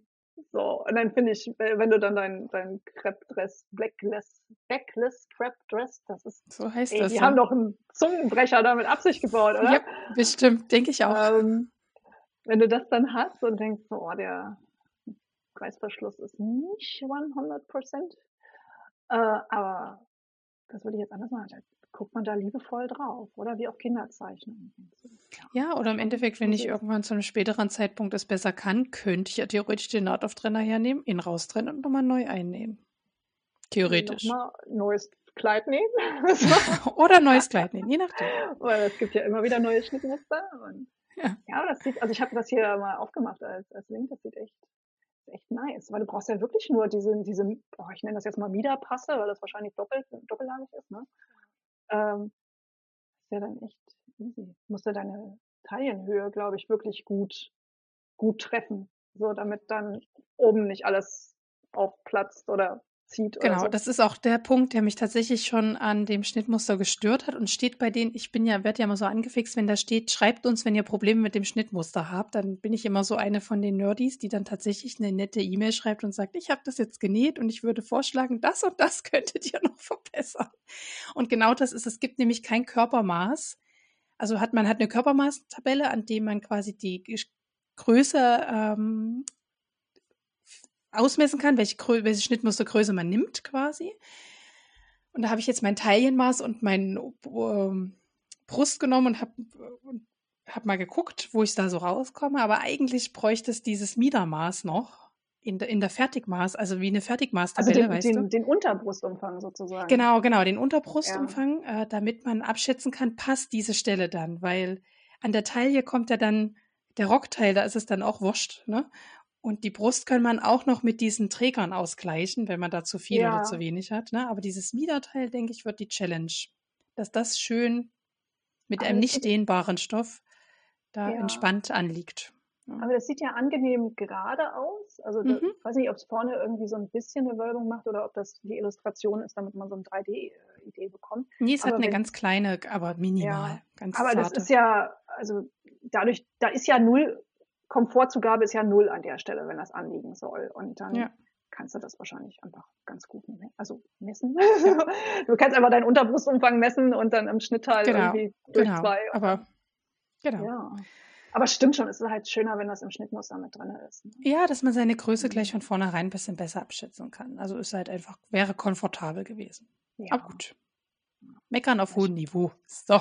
Ja, aber wenn man so, so Schnittmusterentwickler dann auch kennt, dann weiß man echt, das ist auch echt alles Arbeit. Ne? Also, Na, total, auf jeden Fall. Ne? je mehr man sich damit beschäftigt, desto mehr Maße lernt man kennen und die Unterschiede. Und, oh nee, ich beneide die auch alle nicht. Also, uh, was ist dein zweites Projekt? Mein zweites Projekt ist, ähm, das ist aus der UFO-Kiste wieder rausgekramt werden. Und meine Zuhörer werden schon die Augen rollen, weil das, das ist schon sehr, sehr lange ein Projekt hier. Das ist das Tuch Nummer zwei von Rosa P. Also das ist ein Strickprojekt, das stricke ich. Und dazu gab es zum Beispiel so einen im Februar diesen Jahres, wir haben Juli, Ende Juli, ja, mhm. gab es so ein gemeinsames Stricken zu diesem Tuch und das stand bei mir auch schon auf meiner inneren To-Do-Liste, das hätte ich gern. Und dann gab es dieses gemeinsame Stricken. Und dachte ich, ja, da bin ich motiviert, wenn die Reihen immer länger wären und man da so 300 Maschen drauf liegen hat, da kenne ich mich doch, das liegt doch schneller in der Ecke, als ich husten kann. Naja, genauso war es dann auch nach den sechs Wochen, als das gemeinsame Stricken vorbei war und ich mich alleine weiter durchkämpfen musste. Ja, das hole ich, also das habe ich jetzt mal ein bisschen wieder rausgeholt tatsächlich, ähm, damit es jetzt auch mal fertig wird. Genau. Und tatsächlich habe ich auch langsam den Flow, also es gibt so zwei Musterteile in diesem, in diesem Tuch. Das eine ist so ein Lochmuster, das heißt, man strickt die ganze Zeit rechts und macht dann ab und zu mal ab einer gewissen Stelle ein Loch rein. Da muss man sich einfach nur den Abständen, Abstand zwischen diesen Löchern merken. Ähm, und der zweite Teil ist so ein, auch wieder mit Loch, aber wie so eine Fake, also da macht man so eine, verkreuzt man zwei Maschen miteinander und dadurch sieht es aus wie so ein ganz kleines, wie so ein kleiner Zopf an der Stelle. Aber es ist kein Zopf, man verkreuzt einfach nur zwei Maschen miteinander. Und hinten und vorne wird dieses Loch auch wieder aufgegriffen, damit es, also designtechnisch finde ich sehr schön. Und ich habe mich am Anfang so schwer damit getan, diese Maschen übereinander zu heben. Und ähm, ich werde wahrscheinlich auch einen ausführlichen Blogartikel dazu schreiben für alle Strickanfänger, die sagen, ich will das auch gerne stricken, wo ich alles reinschreibe, was Strickanfänger sich leichter machen können. Ich stelle mir das als krasse Konzentrationsaufgaben vor. Also jetzt geht's, also jetzt, wenn man einmal dann geschnallt hat, wie das funktioniert, dann geht's. Also jetzt brauche ich gar nicht mehr auf das, ähm, äh, beim Stricken heißt das ja ähm, Musterchart, also wo das Muster quasi in so einem Chart drin ist. Jetzt muss ich gar nicht mehr drauf gucken, aber ähm, ja, den ersten Block, also das sind ein Block besteht aus 18 Reihen, äh, da habe ich jede Reihe, da habe ich im Lineal jede Reihe und habe überhaupt nie geschnallt, was ich da gemacht habe. Und erst im zweiten Block ist so der Groschen gefallen und jetzt bin ich schon im dritten Abschnitt angekommen, also bei der dritten Wiederholung dieses Blocks und jetzt stricke ich es, ohne auf dieses Ding zu gucken. Aber es ist, ähm, ja, demzufolge sind natürlich alle, die das früher schnallen, das Muster, tausendmal schneller als jemand, der Zeile für Zeile, ja. Und ich, ich habe noch gar nicht die Maschen gezählt, aber ich würde schätzen, inzwischen habe ich pro Reihe da, man nimmt alle zwei Reihen eine Masche zu. Ich glaube, ich habe da schon 300 Maschen drauf liegen jetzt. Und es dauert auch lange, ehe ich dann eine Masche durchgestrickt habe, ne? So eine halbe Stunde für eine Reihe quasi. Und dann, und es wird ja immer mehr. Genau. Ich bin da einfach eine Strickschnecke, aber in letzter Zeit, ich bin auf der Zielgeraden, liebe Freunde. Ich finde auch nicht, dass wir da irgendwie einen Wett Wettlauf, also es geht da ja. irgendwie nicht um, nicht um Highspeed, das ist immer noch Hobby und Entspannung. Mhm, aber kennst du diesen Moment, wo man denkt, also wenn man das anguckt und einfach nur noch fertig haben will, weil man denkt, ich will es jetzt nicht nochmal in die Hand nehmen müssen, ich will es jetzt einfach fertig haben. Ja? Es sind immer die Momente, da nähe ich eine Stunde länger, weil ich sage, ich will das jetzt hier fertig haben, ich habe jetzt keinen Bock, morgen wieder in mein Zimmer zu kommen und das Teil liegt dort noch. Und genauso geht es mir mit diesem Tuch. Ich will das jetzt raushaben aus meinem Strickbeutelchen. Ich will da was Neues reinhaben, ja. Also deswegen, also es ist eher so ein Druck, der von mir ausgeht, dass ich denke, ich will das jetzt fertig haben. Punkt. Ja, ich, also für mich ist das wie Aufräumen. Also die, die, die Projekte ja. liegen so alle irgendwie nebeneinander auf dem Sideboard. Also ich will endlich mal wieder mein Sideboard sehen. Ja. die, müssen, die, die müssen abgearbeitet, die müssen jetzt fertig werden. Ja, ja oh Mann, irgendwie also so. Ich glaube, mit Stricken fange ich wieder aber nicht an. Das klingt das, oh, das klingt langwierig. oh, ist es, aber jedes Mal stellt sich ein unheimlicher Stolz ein, wenn man dann fertig ist. Ja, aber es ist so, also der, der Vergleich klingt jetzt vielleicht total abwegig erstmal, aber die Umstellung von Bücherlesen, so klassisch Buch, Papierdruck, ja, und dann auf E-Book. Und im, im Klassischen, wenn du dann so liest und dann ab und zu so guckst von oben, wie weit du jetzt schon bist. Ne? So dieses, oh, ich bin schon fast bei der Hälfte. Wie weit muss ich noch so? Und das E-Book hat ja immer diese, diese Prozentangaben. Und ich bin inzwischen so darauf dressiert, diese, diese Fortschrittsbalken äh, zu haben, dass wenn ich mir denke, so, so ein Strickprojekt mit, keine Ahnung, 1500 Maschen oder so, wenn man mir dann nicht anzeigt, du, Katja, du hast jetzt schon 25 Prozent, hast du jetzt schon gestrickt, äh, dann glaube ich, habe ich echt schwer, die, die Motivation da irgendwo herzuholen, diese restlichen 75 Prozent noch zu machen. Ich immer denke, ich werde nie fertig, ich werde nie fertig. Nee. Doch, irgendwann wird man mit allem fertig. Aber erzähl mal, was an deiner Planung so im Kopf also quasi ist. Also was schließt sich dann oben an die VIP-Liste noch an? In Zukunft. der, der, Unterschied zwischen ne, äh, äh, offene Projekte und Planung ist einfach nur, wie ob derselbe Stapel, aber ein Stück weiter unten. Unten, genau. ah, ich, so Kaufimpuls. Äh, Internet ist gefährlich. Ich habe das, oh, ich glaube auf Twitter oder so, ähm, wurde irgendwo eine, eine Vogue-Bluse gepostet mit sehr ähm, üppigen Ärmeln, so, so Dreiviertelarm und dann halt sehr aufgebauscht. Und irgendwie sah das einerseits total 80er, so in der Opulenz, obwohl die Schultern schmal sind, also das ist jetzt nicht auch noch mega Schulterpolster drunter. Und irgendwie, ich dachte, ich habe das gesehen und dachte, das ist schon krass. Und dann habe ich die Stammtischseite, Kreativstammtisch, Bild gepostet. Soll ich? Weil ich eigentlich irgendwie, ich habe nichts in der Art äh, sonst irgendwie in meinem Kleiderschrank und die Resonanz war schon, ja, die ist, die ist schon geil. so. Und dann ich, ja, komm, die hatten die auch noch Sale, glaube ich. Und dann, ich konnte nicht anders. Ich habe dieses Ding gekauft. Und jetzt ist, bin ich da in der Phase, äh, wo ich sozusagen die Antennen auf Empfang habe. Welches Muster, welcher Stoff könnte zu diesem exzentrischen Schnitt passen? Weil du willst es mit Muster nähen. Ja, Wirklich. Also da, sorry, ich komme ja aus mal so, äh, bin ja irgendwie auch beruflich äh, noch mit Stoff verbunden. Und äh, dann, dann denke ich so, das ist auch ein Stück weit Berufsehre. Also da Muster zu finden, was mit dem, also exzentrischen Stoffschnitt äh, zusammen irgendwie nochmal eine eigene Dynamik entwickelt. Das wäre so der, das wäre so der Traum, weil ich glaube, das einfach uni zu machen, einfarbig, ja, es, das kommt mir schon fast wie eine feige Lösung vor. Also ich glaube, so, okay, das würde den Schnitt ja extrem herausstellen. Also das Beispiel ja ist ja auch ein Unistoff. Ich finde auch die Hose mhm. total genial dazu, dass das Model anhat, ne? Das ist ja, äh, das oh, passt sehr gut. Nicht, die ist halt, die ist halt Model und hat total hohe Schuhe an, ne? Und ja, ja, sicher, aber die Kombi sieht schon. Die also Kombi die, ist schon, die, die Silhouette kann man schon ist halt hingucken, ne? Ist schon, Hammer. Äh, also natürlich wissen wir, dass wir nicht so aussehen, also. nee, ich trage auch nicht gern hohe Schuhe und das, das, ja. das ändert dann schon was.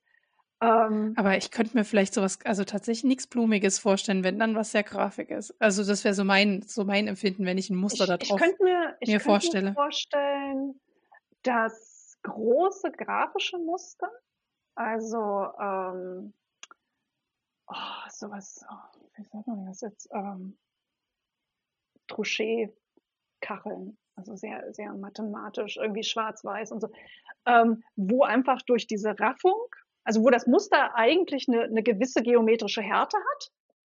Also von mir aus Sechsecke greifen ineinander oder so. Ne?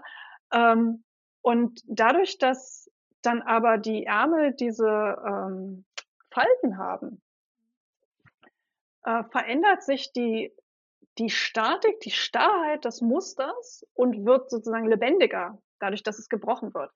Das kann ich mir gut vorstellen. Und gerade wenn es so ein krassen Kontrast hat, dann ist es auch noch mit diesem, ich nehme hier wirklich Raum ein, Ärmeln, ja, so. Ja. Das ist eine Ansage. Also das mhm. ist, da, da hast du, glaube ich, echt einen Auftritt. Das kann ich mir richtig gut vorstellen. Ich kann mir auch vorstellen, dass zum Beispiel äh, afrikanische Waxprints, ähm, oh, die ja. sind ja auch groß und, und kontraststark und mhm. da kannst du auch Blumen oder Tiere oder so ja. haben. Aber die haben immer diese, lebensbejahende, selbstbewusste Ausstrahlung. Ne? Das ja, ist, das da ich dir so ein recht. Wexprint ist echt Freude pur. Und so von der Ästhetik kann ich mir, das kann ich mir auch gut vorstellen. Ich glaube, Tatsächlich, wenn du so sagst, Muster kann ich mir das nicht. auch super vorstellen. Die kleinen so, also Muster, wie gesagt, so Streublümchenmuster kann ich mir auch nicht vorstellen. Nee. Streifen auch nicht. Nee, du kannst keine, du kannst nicht so eine mutige, so einen mutigen Schritt mit irgendeinem so einem schicken, äh, wer ist das jetzt hier, ängstlichen Muster, das, das, das geht nicht. Und wenn es einfarbig wäre, ey, boah, ey, ah, ich hält's kaum. ähm, so äh, Stoffe, Neon die, Pink. Na, äh, nee, krasser fände ich jetzt ehrlich gesagt, es gibt so diese Hologrammstoffe. Ich stelle vor, diese Ärmel, ja, pff, Riesendinger, und dann hast du so einen schillernden, Stoff, der, äh, die, die könnte ich mir auch gut in, in transparent, also so, so einen transparent Regenbogen schillernden Hologrammstoff an den Ärmeln und dann vielleicht das Mittelteil eben äh, unterfüttert, also damit es nicht transparent ist. Ne? das, das könnte ich mir super vorstellen. Und ja, aber bei Seiden und Satin, das ist dann der, der Stoff fällt zu sehr, der zu weich, da funktionieren die Ärmel dann nicht. Der Stoff braucht schon ein bisschen, ein bisschen Stand. Aber das könnte ich mir auch vorstellen, dass man die, die, den Körper der Bluse quasi mit dem Stoff mit Stand macht und dann quasi einen farblich passenden also ich könnte mir jetzt auch nicht vorstellen, aber Tüll ist wahrscheinlich, hat diesen Stand. Also dann quasi, dass die Ärmel transparent halt sind mit dem Tüll zum Beispiel. Das könnte ich mir tatsächlich auch sehr gut. Ja, oder stelle ich, oh, ich bin ganz schlecht mit Namen. Also wir Wie sind heißt dann diese japanische Künstlerin, die alles mit rot, äh, weiß und rote Punkte macht? Ähm, Mist. ah, also wenn es mir später einfällt, tippe ich es in die, in die Show Notes. Ähm, jedenfalls, das, das könnte ich mir auch vorstellen. Also quasi wie Riesenpolkadots. So, der Schnitt und dann hast du bam, diese riesenroten Punkte und siehst irgendwie aus, als wirst du so eine, auf der Comic-Con. das, das geht schon. Ich, also man muss halt Mut haben. Ich, der, der Schnitt ist krass und da, da geht was. Also da, ich bin gespannt. Also es, es mariniert jetzt halt ein und irgendwann ist, ist der Stoff da. dann macht's Bam, genau. Ja, und dann, dann ich rock auch. ich das, dann rock ich das Ding runter. Was habe ich denn noch? Ich habe, ähm, oh, das ist auch eine Da steht noch eine Vintage- Vintage-Bluse, genau. Ja, eine Vintage-Bluse aus der, boah, da. Und äh, die haben, das war irgendwie eine Ausgabe, mh, das ist ein 50er-Jahre-Modell. Und die, das hat also eigentlich ein relativ schlichter Blusenschnitt, ähm, scheint auch eher so wie äh, Flügelärmel zu sein. Also sprich, äh, keine komplizierte Naht oben an der Schulter. Ne? Äh, So kann- sieht's nicht aus, nee. so, sondern man hat hier nur unterm Arm so, ein, so eine Raute noch eingenäht für ein bisschen Bewegungsfreiheit, aber ansonsten sind, ist sozusagen Oberteil Ärmel äh, tendenziell einfach zu nähen. Und dann hat es so ähm, noch so, wie heißt das Schluppen? Ich bin echt schlecht mit diesen Begriffen. Also ich würde im sagen, Grunde es ist wie eine Bänder, Schluppe, bloß dass die schon Ja. angenäht ist, genau. aber halt oben und dann wird die um den, um den Hals gelegt, dann hast du, als wäre die Bluse hinten dann gewickelt sozusagen. Mhm, Und das mhm. dieses Überkreuz auf Front über Kreuz äh, hinter den Hals dann, das macht eine echt schöne Linie. Also du, du kriegst halt sozusagen die schmalen Hals und dann geht's so zur Brust auseinander, egal wie viel Brust da ist. Sie sieht danach mehr aus, ne? Und äh, man hat halt diese, diese wunderschöne feminine Linie. Und äh, da dachte ich mir, das probiere ich mal aus. Und aber da Mhm. ist auch wieder dann die, die Frage, äh, oh, was nehme ich von Stoff? Weil da, da ist, Stoff- glaube ich, klein gemustert nicht so schlimm. Mhm. Der Stoff bei Beispiel hier aus der Zeitung äh, finde ich sehr passend Ja. dazu. Also Das das, haben ist- sie ist wirklich schön, sehr ja. fein getroffen. Ich habe die Ausgabe sogar hier stehen, irgendwo in meinen Untiefen. Oktober Ja. 2018 steht hier bei mir. Die extra von einer Freundin geliehen und den, den Schnitt schon mal abgepaust. so. Ja. Und ja, da, da, da lauere ich halt auch noch irgendwie auf, auf die, den passenden Musenkuss, der mir sagt, so der Stoff, der ist es. Und es gibt ja immer diese Momente, ne? Du, du hast so diese ganzen Schnittmuster im Hinterkopf, die da so rumlauern. Ähm, und irgendwann sieht man dann was und du weißt, das ist der Stoff. Ja, ja, genau so ist es. Ja. Mhm. Jo. Und dann habe ich noch Platz, Platz drei. genau, die Top drei der unerledigten Sachen. Ähm, Der Planungen, wir nennen Planungen. ja, Visionen. Ja, Ähm, oh ja, Vision. ich habe ein schöner. ich hab hier beim, beim Aufräumen alte Ausgaben vom Cut-Magazin. Ich glaube, die gibt's auch seit Ewigkeiten nicht mehr. Ähm, eingestellt worden, aber 2000, zum Wechsel von 2010 auf 2011 haben das Cut-Magazin und Stoffen äh, ein Projekt zusammen gemacht, wo die ein paar richtig geile Muster auch ähm, äh, ausprobiert haben. haben sie coole Sachen damit genäht, war total toll. Ähm, und ich habe irgendwie, also davon, ich weiß gar nicht, ob es das Exemplar war oder ein anderes, bin ich jetzt gar nicht so sicher. Aber dadurch habe ich so ein paar Cut-Magazine halt. Mhm. Und wie gesagt, die sind jetzt zehn Jahre alt, älter. Dann bin ich da nochmal durchgegangen. Und das ist so heftig. Also spricht auch für die, für die Qualität. Weil ich habe da, da gucke ich nicht drauf und denk, oh ja, those were the days, ne, würden wir heute nicht mehr so machen oder so. Man hat ja mitunter, dass sich so das ästhetische äh, Verständnis irgendwie komplett ändert und du denkst, was haben wir uns damals nur gedacht, ne? Äh, und das war überhaupt nicht. Äh, da sind echt schöne Projekte dabei und da unter anderem haben die in einer Ausgabe einen Schnitt für, für so eine kleine Tasche, also entweder als so, ähm, wie heißt denn das? So eine Kosmetik-Badtasche, Mhm. ich und Begriffe. Ja, so ein Ding zum Reisen. Eine Kosmetiktasche. Ne? Eine Kosmetiktasche. Ähm, entweder so oder kannst du es halt auch als, als Handtasche machen. Und was ich interessant daran finde, ist, dass die haben dann so eine Stern, also die Tasche an sich ist fünfeckig und in der Mitte ist ein Stern und der ist so wie so ein Patchwork-Stern. Also du hast in der Mitte ein Fünfeck und dann gehen davon diese fünf ähm, Dreiecke ab und die, das führt dann aber, die sind dann nicht einfach flach, sondern ist diese, dieses Patchwork sorgt dafür, dass die Tasche nochmal eine extra Dreidimensionalität bekommt, eine extra Wölbung. Und da dachte ich so, das finde ich, Ja, das finde ich ziemlich cool. Und das ist dann, das wird dann mal was, ähm, was einfarbig wird auf jeden Fall. Ich glaube, das sieht sonst überladen aus.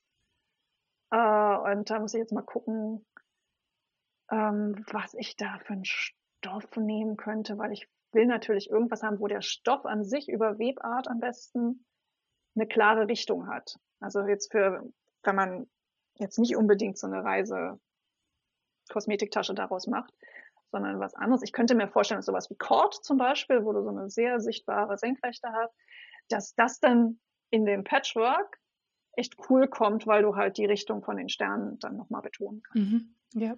Muss ich, muss ich mal gucken. Mal schauen. Aber das, das liegt jetzt das liegt jetzt wirklich seit ein paar Wochen äh, aufgeschlagen, liegt diese Zeitschrift vor mir und sagt jeden Tag, hallo, du wolltest eine Patchwork-Tasche machen. Naja. ja, wenn sie noch mit dir redet und noch nie beleidigt ist. Ja, ich bin nicht so gut darin, die Emotionen von Zeitschriften zu interpretieren, aber ich glaube, im Moment ist unsere Beziehung noch im grünen Bereich. Passt schon. Er hat noch nicht gemoppert. Er hat noch nicht gesagt, es ist nichts. Nee, alles okay. Mhm. Wenn du nur hast.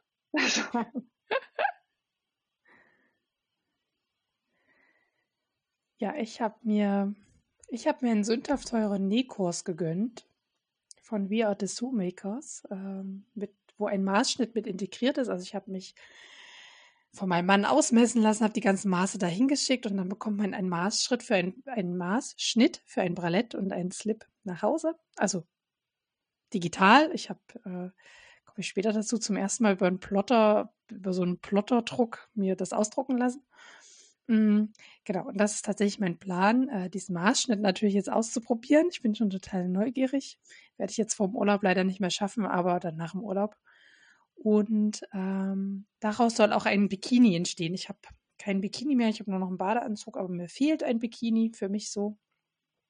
Und äh, ja, also das soll beides aus diesem Maßschnitt äh, rausproduziert werden und ich hoffe, genau, und da gibt es halt online noch so einen Nähkurs dazu, ähm, wo man sich begleiten lassen kann und ähm, einmal die Woche gibt es so eine Nähsprechstunde, wo man ähm, seine Fragen stellen darf und äh, oder zeigen kann, hier guck mal, äh, so sieht das jetzt aus, was habe ich denn da falsch gemacht was, oder was müsste ich jetzt noch anpassen, wie kann ich den jetzt noch optimieren, weil klar, die, die den Schnitt erstellt hat, die Direktrice, hat ja nur meine Maße und drei Fotos quasi von mir gesehen und hat es nach bestem Gewissen und Gewissen den Schnitt erstellt. Und jetzt muss der natürlich noch, also angepasst werden oder quasi am Live nochmal. Und das macht man dann selber und ich hoffe mir, dass, dass ich dadurch erstens auch viel über Schnittanpassung lerne und ähm, ja, über mich und meinen Körper. Und ich finde so gerade, äh, jetzt könnte man sagen, ja, dann fang doch erstmal mit dem T-Shirt an. Oder wie meine äh, Schneiderfreundin immer sagt, ah, der Rock ist das Beste, mit dem man anfangen kann. So, ich finde aber die Schnittteile von, von, von Slips so klein und handlich, da, da kostet es mich jetzt nicht so viel Zeit, ein Probeteil zu nähen. Weißt du, währenddessen man, da näht man den und wenn es nicht passt, mei, ja, da hat man nicht viel Stoff ver, verdengelt und das ging relativ schnell. Bei so einem ganzen Rock oder T-Shirt oder so, das finde ich viel aufwendiger. Mit der, mit der Betreuung noch ist das dann, also ja. da denke ich dann auch, weißt du, da hast du im Umfang kleines Projekt Slip, äh, also Materialumfang. Hm. Ähm, und das total körpernah. Also du, du siehst einfach, wenn irgendwo der Schnitt nicht stimmt und du kriegst die Betreuung dazu. Also wenn du keine ja. Betreuung hättest, würde ich auch sagen, ja, vielleicht erstmal was, wo man nicht so viel anpassen muss und sich dann, ja, ja klar, nutzt die Gelegenheit, teurer. Das teurer denke ich auch. Also nimm alles genau. mit, was geht. Genau, die Sünde habe ich mir gegönnt letzten Monat. Und jetzt, äh, genau, besuche ich diesen Kurs. Ihr werdet noch ab und zu mal hier im Podcast davon hören. Der muss ja jetzt auch genutzt werden, ne? Also, äh, wenn man schon viel Geld ausgibt. Genau, danach hast du ein komplett neues Körpergefühl. Und wahrscheinlich, also ich hoffe mir ja, dass ich danach mindestens zehn BHs und äh, zehn Schlübbis im Schrank habe, die äh, mir wirklich passen. Würde mir auch reichen so. Also zehn ist vielleicht viel, mir würden sogar fünf gut passende reichen, aber dahin zu kommen. Ja. Ist immer Hauptsache, man mag das, na klar. Schöne Unterwäsche. Es gibt so eine Anekdote von, ähm, oh, wie hieß denn? Der Regisseur von Odyssey 2001. Äh, oh, ich und Namen. Oh, fuck it, ey. Und Ihr könnt alle nachgucken zu Hause. Ja, der, der, der war ein absolut pedantischer äh, Mensch in der Vorbereitung und irgendwann in welchen Ausstellungen zu dem. Und er hat auch so einen Historienschinken gemacht. Ähm, und dann mussten alle Schauspieler, mussten, das, jetzt kommt ein Stofftraum, alle Schauspieler mussten Seidenunterwäsche tragen, damit die in dieses Gefühl der Aristokratie aus äh, von dann und wann äh, auch richtig drinne stecken. Und dann denke ich so, ey, Unterwäsche hat schon, also überhaupt Kleidung und wie fühle ich mich, ist so eng miteinander verwoben. Und wenn man Unterwäsche anhat, bei der man weiß, die sitzt richtig gut. Also normalerweise bin ich sexy, aber heute bin ich Sexbomb. Äh, das ist, das macht schon was. Klar, mach mhm. das. Nutz diesen Kurs. Mhm. Ja, mach dir die beste Unterwäsche der Welt. Ja. Genau, das ist der Plan. So Und wo hast du das letzte Mal gesündigt? äh, Wintermantel, darf ich das sagen? Hatten, so, siehe oben äh, ich, nee, ich, ich, bin tatsächlich äh, erstaunlich ähm, diszipliniert, glaube ich. Also ich habe ich hab so Impulskäufe, aber dadurch, dass immer ganz viele einzelne Mosaiksteine so in den Kopf kommen und dann lauern und dann irgendwann macht's Klick und dann schreite ich zur Tat. Also wenn, wenn das letzte Mosaiksteinchen dann eben der Stoff zum Beispiel ist oder so. Und dann, dann gibt's dann aber auch keinen kein Zweifel mehr. Also das, das hat dann alles so lange eingewirkt und in mir gearbeitet, dass ich eigentlich nicht so Sünden habe im Sinne von, ja, da war ich äh, auf dem Stoffmarkt sowieso und die hatten diesen, diesen Jacquard-Stoff aus sowieso und ich konnte einfach nicht anders und jetzt liegt der hier seit Anno Knips und ich weiß auch nicht, das habe ich nicht. Mhm. Das, das gibt's irgendwie bei mir. Sorry, wenn das langweilig ist, aber das, das gibt's bei mir. Mhm, musst du ja nicht. Das, bei mir aber du hast dir was gekauft, äh, was, was ich sehr faszinierend fand. Oder hast du es nur gesehen? Oder hast du schon gekauft? Dein oh, Sneaker-Kit. Das, na, das mariniert noch. Äh, aber das, ich habe ich hab Sewing Bee geguckt, also hier die ähm, britische Sendung da mit den äh, Hobbynähern. Und die haben Chucks, diese Sportschuhe, äh, genäht in dem in einer Ausgabe. Und dann dachte ich, ey, wie cool ist das denn? Man kann, man kann Schuhe, also, weil auch da im, im Historienbereich, dass Schuhe passend zu Outfits genäht, also wirklich Stoffschuhe äh, aus geilsten Materialien und super bestickt und was nicht alles. Ähm, da gibt's also in der Geschichte kann man viel lernen von perfekten Outfits. Und dann kam Sewing wie mit diesen Chucks zum Nähen. Wie großartig. Und dann habe ich irgendwie sofort gesucht, wo gibt's das überhaupt? und habe halt äh, das Sneaker Kit EU gefunden. Da kann man, also du kannst diese Sohle sozusagen bestellen. Du kannst auch äh, Lederstücken dafür bestellen. Dann, also hast du quasi das fertige Set, musst nur noch zusammennähen. Oder dir halt ein Schnittmuster runterladen und dann mit einem eigenen Material äh, diesen, diese Schuhe fertig machen. Und das mariniert jetzt. Es ist ein bisschen, ähm, deswegen mariniert das auch noch. Es ist äh, Jetzt preiswert ist anders, finde ich. Also das, ähm, man guckt schon so rauf und denkt so, oh, ja, dafür, dass ich das alles selber bauen muss, äh, kostet aber ganz schön. Äh, und dann wird es wahrscheinlich irgendwie eine Sammelbestellung mit Freunden noch. Äh, dann holen wir uns noch den Rabatt äh, ab zweitem wird günstiger. Müssen wir mal gucken. Aber das ist so ein, das ist so ein, so ein Träumchen. Das mariniert so ein und dann überlege ich mir, was für Sneaker ich mir da mache. Aber das wird das, cool. Das erinnert mich, dass, äh, ich weiß nicht, kennst du die Firma Bottis? Ja, ich bin in der so Recherche Schuhe stricken, ja. So Schuhe stricken, aber auch nähen. Und die hatten letztens ein Crowdfunding, da ging es auch um Sneakers und Chucks. Aber ich weiß gar nicht, wie weit das jetzt schon es war äh, noch nicht, es war noch Idee nicht so quasi. weit. Ja, also ja, ich, ne? ich bin drüber, äh, drüber gestolpert, äh, weil ich dann halt auch auf dem Kreativstammtisch eben das entsprechend auch posten wollte. Und die waren jetzt noch nicht so, dass, dass man da irgendwas bestellen konnte. Und äh, bei der Variante, wir, wir häkeln uns Schuhe, äh, nee, das bin ich nicht. Also das ist ich auch nicht. Also, kann ich nachvollziehen. Finde ich so ein bisschen hausschuhmäßig und ich glaube, das kann mhm. irgendwie ganz muckelig sein. Äh, und wenn man sowieso Häkeln total gerne mag, dann, dann ist das ein schönes Projekt. Aber ich, ich bin's nicht. Also das, nee, nee, da, die brauchen andere Kunden. Ich, ich gehe in Richtung Sneaker. So, ich mach das. Mhm. Genau, aber, aber die haben das irgendwie auf dem Schirm, diese Sneaker. Und da gab es so ein Crowdfunding, dass man das unterstützt, diese Produktentwicklung quasi. Und die werden dann auch genäht, soweit ich das verstanden habe, in diesem Crowdfunding. Genau. Ja, ich muss ja jetzt hier vor dir beichten und habe gedacht, ich dachte, oh nee, jetzt habe ich die Katja zu Gast. Und ich bestelle beim Konkurrenten, ne? Aber gut, ich beichte das jetzt einfach. Und du hast auch kein Sportleikram angeboten, oder? Habe ich das auch richtig, äh, doch? Nee, das ist auch total richtig, äh, weil dafür brauchst du ein anderes Druckverfahren. Ja. Also du musst dich überhaupt, also du müsstest dich auch, wenn du Baumwolle bestellt hast, natürlich nicht äh, entschuldigen, weil es gibt keinen Monogamieanspruch im Handarbeit. Aber darüber reden wir ja gleich, was dich von, von dem Laden unterscheidet, den, wo ich jetzt quasi zum aller, ich habe auch zum allerersten Mal dort bestellt. Ich habe vorher noch nie dort bestellt. Das Konzept, also mir ist da der Umfang quasi, den man dort bestellen kann. Ich sehe dort überhaupt nie durch. Mich macht das total kirre. Mich durch 109 Seiten, ich hatte Gänseblümchenstoff eingegeben, also Gänseblümchenmuster eingegeben und da kam, auf jeder Seite sind 20 Treffer und 109 Seiten. Da, das, da, da habe ich keinen Bock mehr. Da, da schalte ich aus. Genau. Aber tatsächlich für mein Bikini, also mit, für mein Bikini-Projekt, ähm, was sehr konkret in meinem Kopf ist, wie der fertige Bikini aussehen soll, also auch von Muster und Zusammensetzung und so weiter, blieb mir jetzt nichts anderes übrig, weil dort, wo man überall Badeleikra oder Sportleikra bestellen kann, die Auswahl ist halt einfach, also was weiß ich, bei Wien 2002 oder ähm, dann bei Alles für selber mache gibt es auch so Badeleikra zu bestellen und so weiter. Die Auswahl ist halt etwas sehr klein und ich hatte genau meine Vorstellungen. Und dann dachte ich, okay, wo kannst du also genau deine Vorstellung umstellen, umsetzen? Und dann bin ich halt bei Spoonflow, habe gesehen, die haben den Sportleikra, der auch, ähm, also die nennen Sportleikra, nicht Badeleikra, aber in der Beschreibung steht, dass er auch Chlor- und Salzwasserfest ist. Also hoffe ich.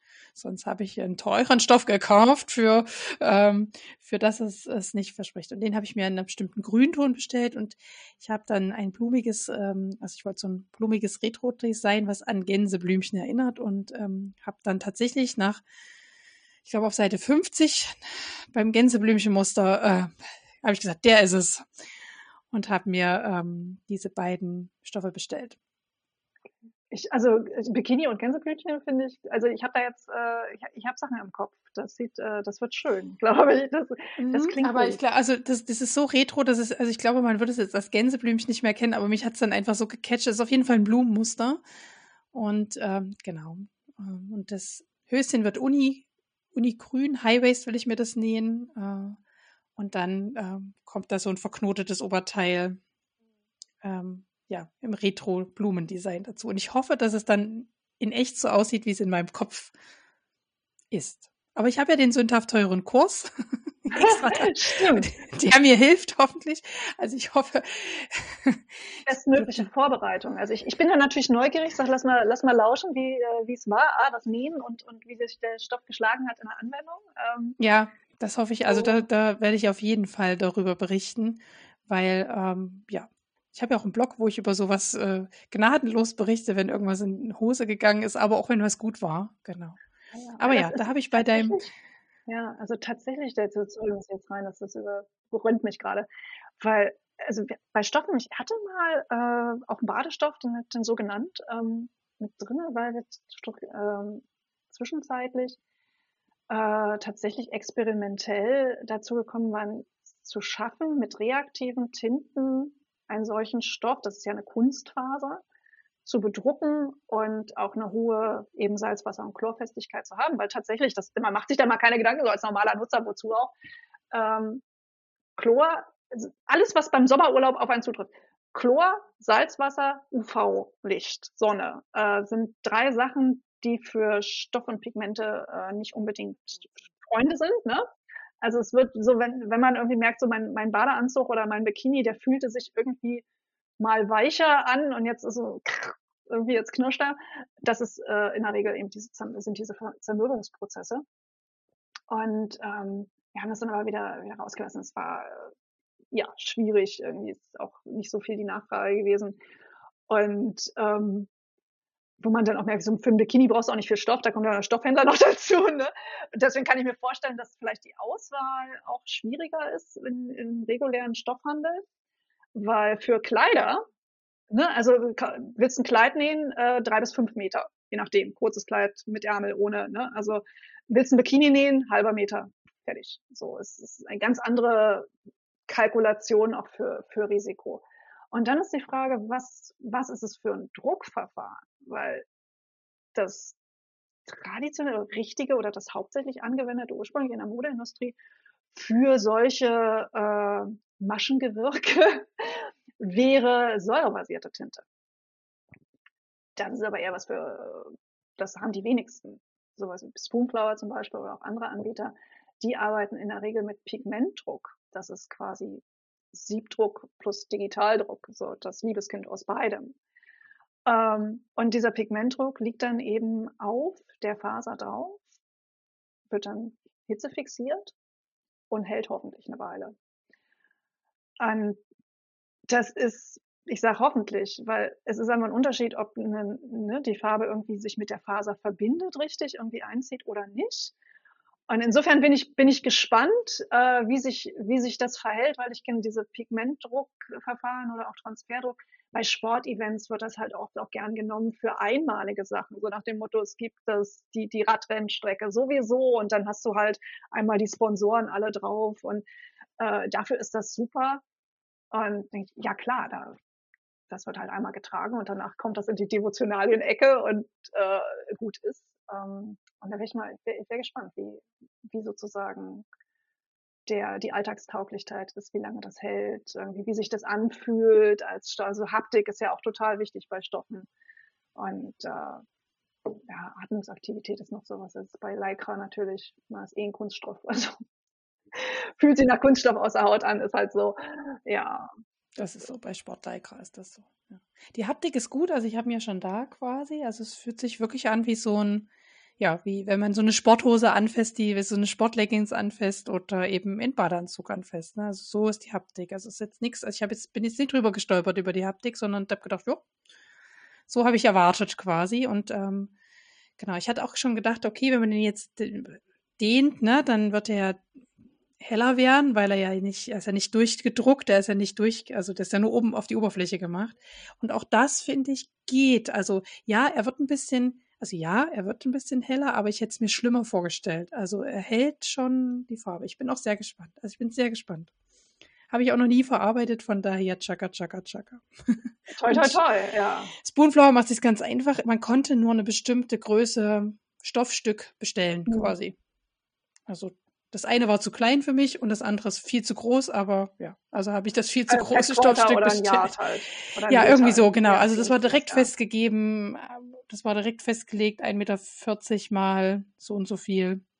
War direkt vorgegeben.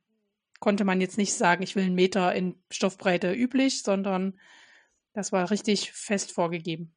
Okay, Müsste ich jetzt nochmal nachgucken. Ich muss ja gestehen, das ist irgendwie, da bin ich vielleicht ein schlechter Unternehmer. Ich, ich verfolge die Konkurrenz nicht unbedingt so. Ich bin immer mit den eigenen Sachen beschäftigt. Äh, ja, also das mal gucken. Das Einzige, was ich jetzt gehört habe, irgendwie ist, dass sie jüngst ihre Berliner Filiale jetzt zugemacht haben. Also wir waren ja in den USA groß geworden und sind dann 2016, glaube ich, hier nach Berlin gekommen und haben äh, in Berlin äh, eine Niederlassung aufgemacht, also mit Produktion hier, damit dann alles, was nach Europa geht, eben nicht den, den komplexen, äh, also in die USA verschicken und aus die USA hierher verschicken. Ist immer scheiße. Ähm, dass wir das nicht mehr hatten und jetzt, jetzt scheint das äh, vorbei. Jetzt ist gerade ganz frisch irgendwie. Jetzt glaube ich letzte Woche mhm. oder so. Äh, okay. Das war auch nicht. Du siehst, ich verfolge das ja auch nicht. Ich habe auch zum allerersten Mal da bestellt und äh, werde es so schnell auch nicht wieder tun, weil wie gesagt, das überfordert einen voll. Diese Anzahl von Designs, die man da, also man kann ja, kann ja, kann ja jeder ein Design hochladen und zur Verfügung stellen für andere. Also das hat mich überfordert. Das ist so ein bisschen wie, keine Ahnung. Ja, Weil, also es fühlt sich so an, wie wenn ich in ne? so in so eine fünfetagische Müller-Drogerie-Filiale äh, reingehe. Und Welchen von den 800 äh, roten Son Nagellacken Lacken brauchst du denn? Ja, also ich völlig überfordernd. Und dann gehe ich meistens da rückwärts wieder raus und so ein ähnliches Gefühl hatte ich auch da. Ich gehe rückwärts wieder raus. Ich will gar nicht bestellen, aber ja, jetzt habe ich die, jetzt habe ich zwei, also hm, alles gut.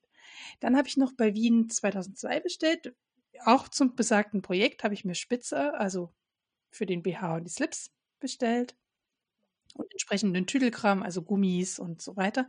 Dort habe ich mir dann auch für den, das gibt es bei Spoonflower natürlich nicht, äh, entsprechenden Badegummi und entsprechendes Badefutter noch bestellt. Das haben die nämlich da. Ähm, dass das eben dann auch noch dem Chlor und dem Salzwasser gut standhält. Weil das, das kennt bestimmt auch einige, dass wenn der Badegummi nicht fürs Baden geeignet ist, der wird dann so knirschig. Und wenn man dann an dem reißt, ist es also, dann, dann macht es so richtig Krach. Und das wäre dann ein nicht geeigneter Badegummi, der reagiert so auf, vor allem auf Salzwasser reagiert das so. Genau, das, das, klingt nach dem Unglück, wenn man dann vom Fünferturm runterspringt. ähm, und dann trennt sich Körper und Bikini voneinander. Das ist das ganz oft bei den, bei den äh, Bikinis beziehungsweise ähm, Badeanzügen von meiner Tochter. Ganz oft, dass die eine Saison halten und in der zweiten Saison der Gummi genau das, da weiß ich ganz genau, aha, da haben sie gespart an diesem Gummi. Da haben sie einfach irgendeinen eingenäht, ja, genau. Also ganz oft. Echt krass, ne? Da hast du als Kunde so keine keine Chance, weil das, das wird nirgends deklariert und nee. ähm, man muss einfach hoffen. Also ich meine, bei, bei Kindern kann man dann noch sagen, die wachsen ja auch unglaublich schnell, diese kleinen Biester. Ich hab euch alle lieb, aber trotzdem. ähm, also aus der, aus der Nähperspektive schlimm, ne? Also, so, ja, es ist auch, also falls sich schon immer mal Mütter gewundert haben, warum man keine Badeanzüge auf so ähm, äh, Secondhand-Märkten bekommt, weil viele von denen halt einfach nach einer Saison so im Arsch sind, ne? stimmt. Also da Nachhaltigkeit ist echt schlimm, weil ich denke sonst immer ähm, für Kinder nähen. Also ich kann das jetzt nur in meiner Position als Tante. Ich immer denke, ich nähe so langsam. Die sind rausgewachsen, noch bevor das Teil fertig ist. Und dann denke ich, weißt du, wenn du so einen Badeanzug kaufst für, für irgendwie eine Lütte ähm, und der hält nur ein Jahr, die ist halt im nächsten Jahr, ist die, braucht die eh neun. So, mhm. weil, weil sie so viel gewachsen ist. Aber es stimmt schon, man könnte die ja äh, wenigstens weiter vererben. Mhm. Und mhm. Und dann diese, weil das ist ja Plastik. Also ja, das, ja. Ne, da steckt irgendwie sollte so, so oft wie möglich, sollte ja. wie oft, oft wie möglich genutzt werden, genau. Also man, irgendwann weiß man dann so seine ein, zwei Marken, wo das nicht, eher nicht passiert. Ich sage eher, weil 100% Sicherheit, wie gesagt, steht ja dort nie drinne. Wir haben extra Badegummi verarbeitet, sondern ähm, genau, da weiß man das dann schon, genau. Wieder was gelernt. Ja. Okay. Uh. Und dann habe ich mir zum allerersten Mal Schnittmuster plotten lassen, weil normalerweise gehöre ich zur Fraktion ungeduldig. Ich muss es jetzt sofort ausdrucken und noch zusammenkleben. Und dann dachte ich, nee, das ist ja jetzt mein Maßschnitt quasi. Den will ich einmal auf Plan haben, dass ich mir den abpausen kann und immer wieder meine Veränderungen dran vornehmen kann, bis er perfekt ist. Und dann, yes, genau, so war der Plan. Das, wie groß ist das denn? Äh, was, was ist für ein Plot? Also rein für mein Mathehirn? Äh, das so ist weniger als A1. Ausdruck A0. A0 für, für Bikini? Echt? also es ist komplett bedruckt quasi, aber tatsächlich ja. da sind die, das sind vier, also sind mehrere Schnittteile für fürs Höschen, also zwei verschiedene Slip-Varianten und zwei verschiedene Bralett-Varianten sind drauf. Ah, okay, gut. Das genau. ist ja dann okay. so, mein dicker Hintern, ja, füllt das aus. also der Schnittteil für den, fürs Höschen hinten ist schon also wenn man es dann mal so geplottet sieht, denkt man gewaltig. Also erstmal ist es ein Hinterteil muss auch Hintern. so. Ja, hier nix hier mit Bodyshaming und schon gar nicht für den eigenen Körper. Und das ist ja irgendwie eine, ja, Umfang, gerade bei runden Körpern, ist immer erstaunlich viel. das, ist, das ist einfach Mathe. Das ist so. Nee. Nein, ich bin mir sicher, ich sehe ihn nicht, aber ich bin mir sicher, du hast einen ganz normalen netten Hintern, alles in Ordnung. Katja, dann lass uns mal zum Thema des Monats kommen, nämlich deinen Online-Stoffhandel. Und ich hatte dir schon ein paar Fragen vorab geschickt und dann ist mir natürlich noch ganz zum Schluss eine Frage eingefallen. Äh, aber ich denke, du wirst die alle gut beantworten können. Ähm, aber zuerst, also ich, ich finde ja immer, wenn man so hin, hinter die Kulissen von etwas äh, schaut, ich versuche dann immer so ein bisschen so eine Logik in das Gespräch zu führen, zu sagen, aha, wie kam es erstmal zu der Idee, dass du sowas, dass du ein, ein Stoffladen aufmachst, wo man schlussendlich gar nicht hingeht und sagt, also doch, man kann auch bei dir hingehen und sagen, das und das Muster hätte ich gerne, aber wo man theoretisch hingehen kann und sagen kann, das ist mein Design druck mir das bitte auf Stoff. Wie ist es dazu gekommen? Also da muss man jetzt vielleicht auch, Zeiten ändern sich ja auch so schnell. Also äh, Stoffen ist 2010 an den Start gegangen. Also das ist jetzt auch schon über zwölf Jahre her. Ähm, und zu dem Zeitpunkt habe ich halt in einem Designbüro gearbeitet, war da jetzt nicht so mega glücklich.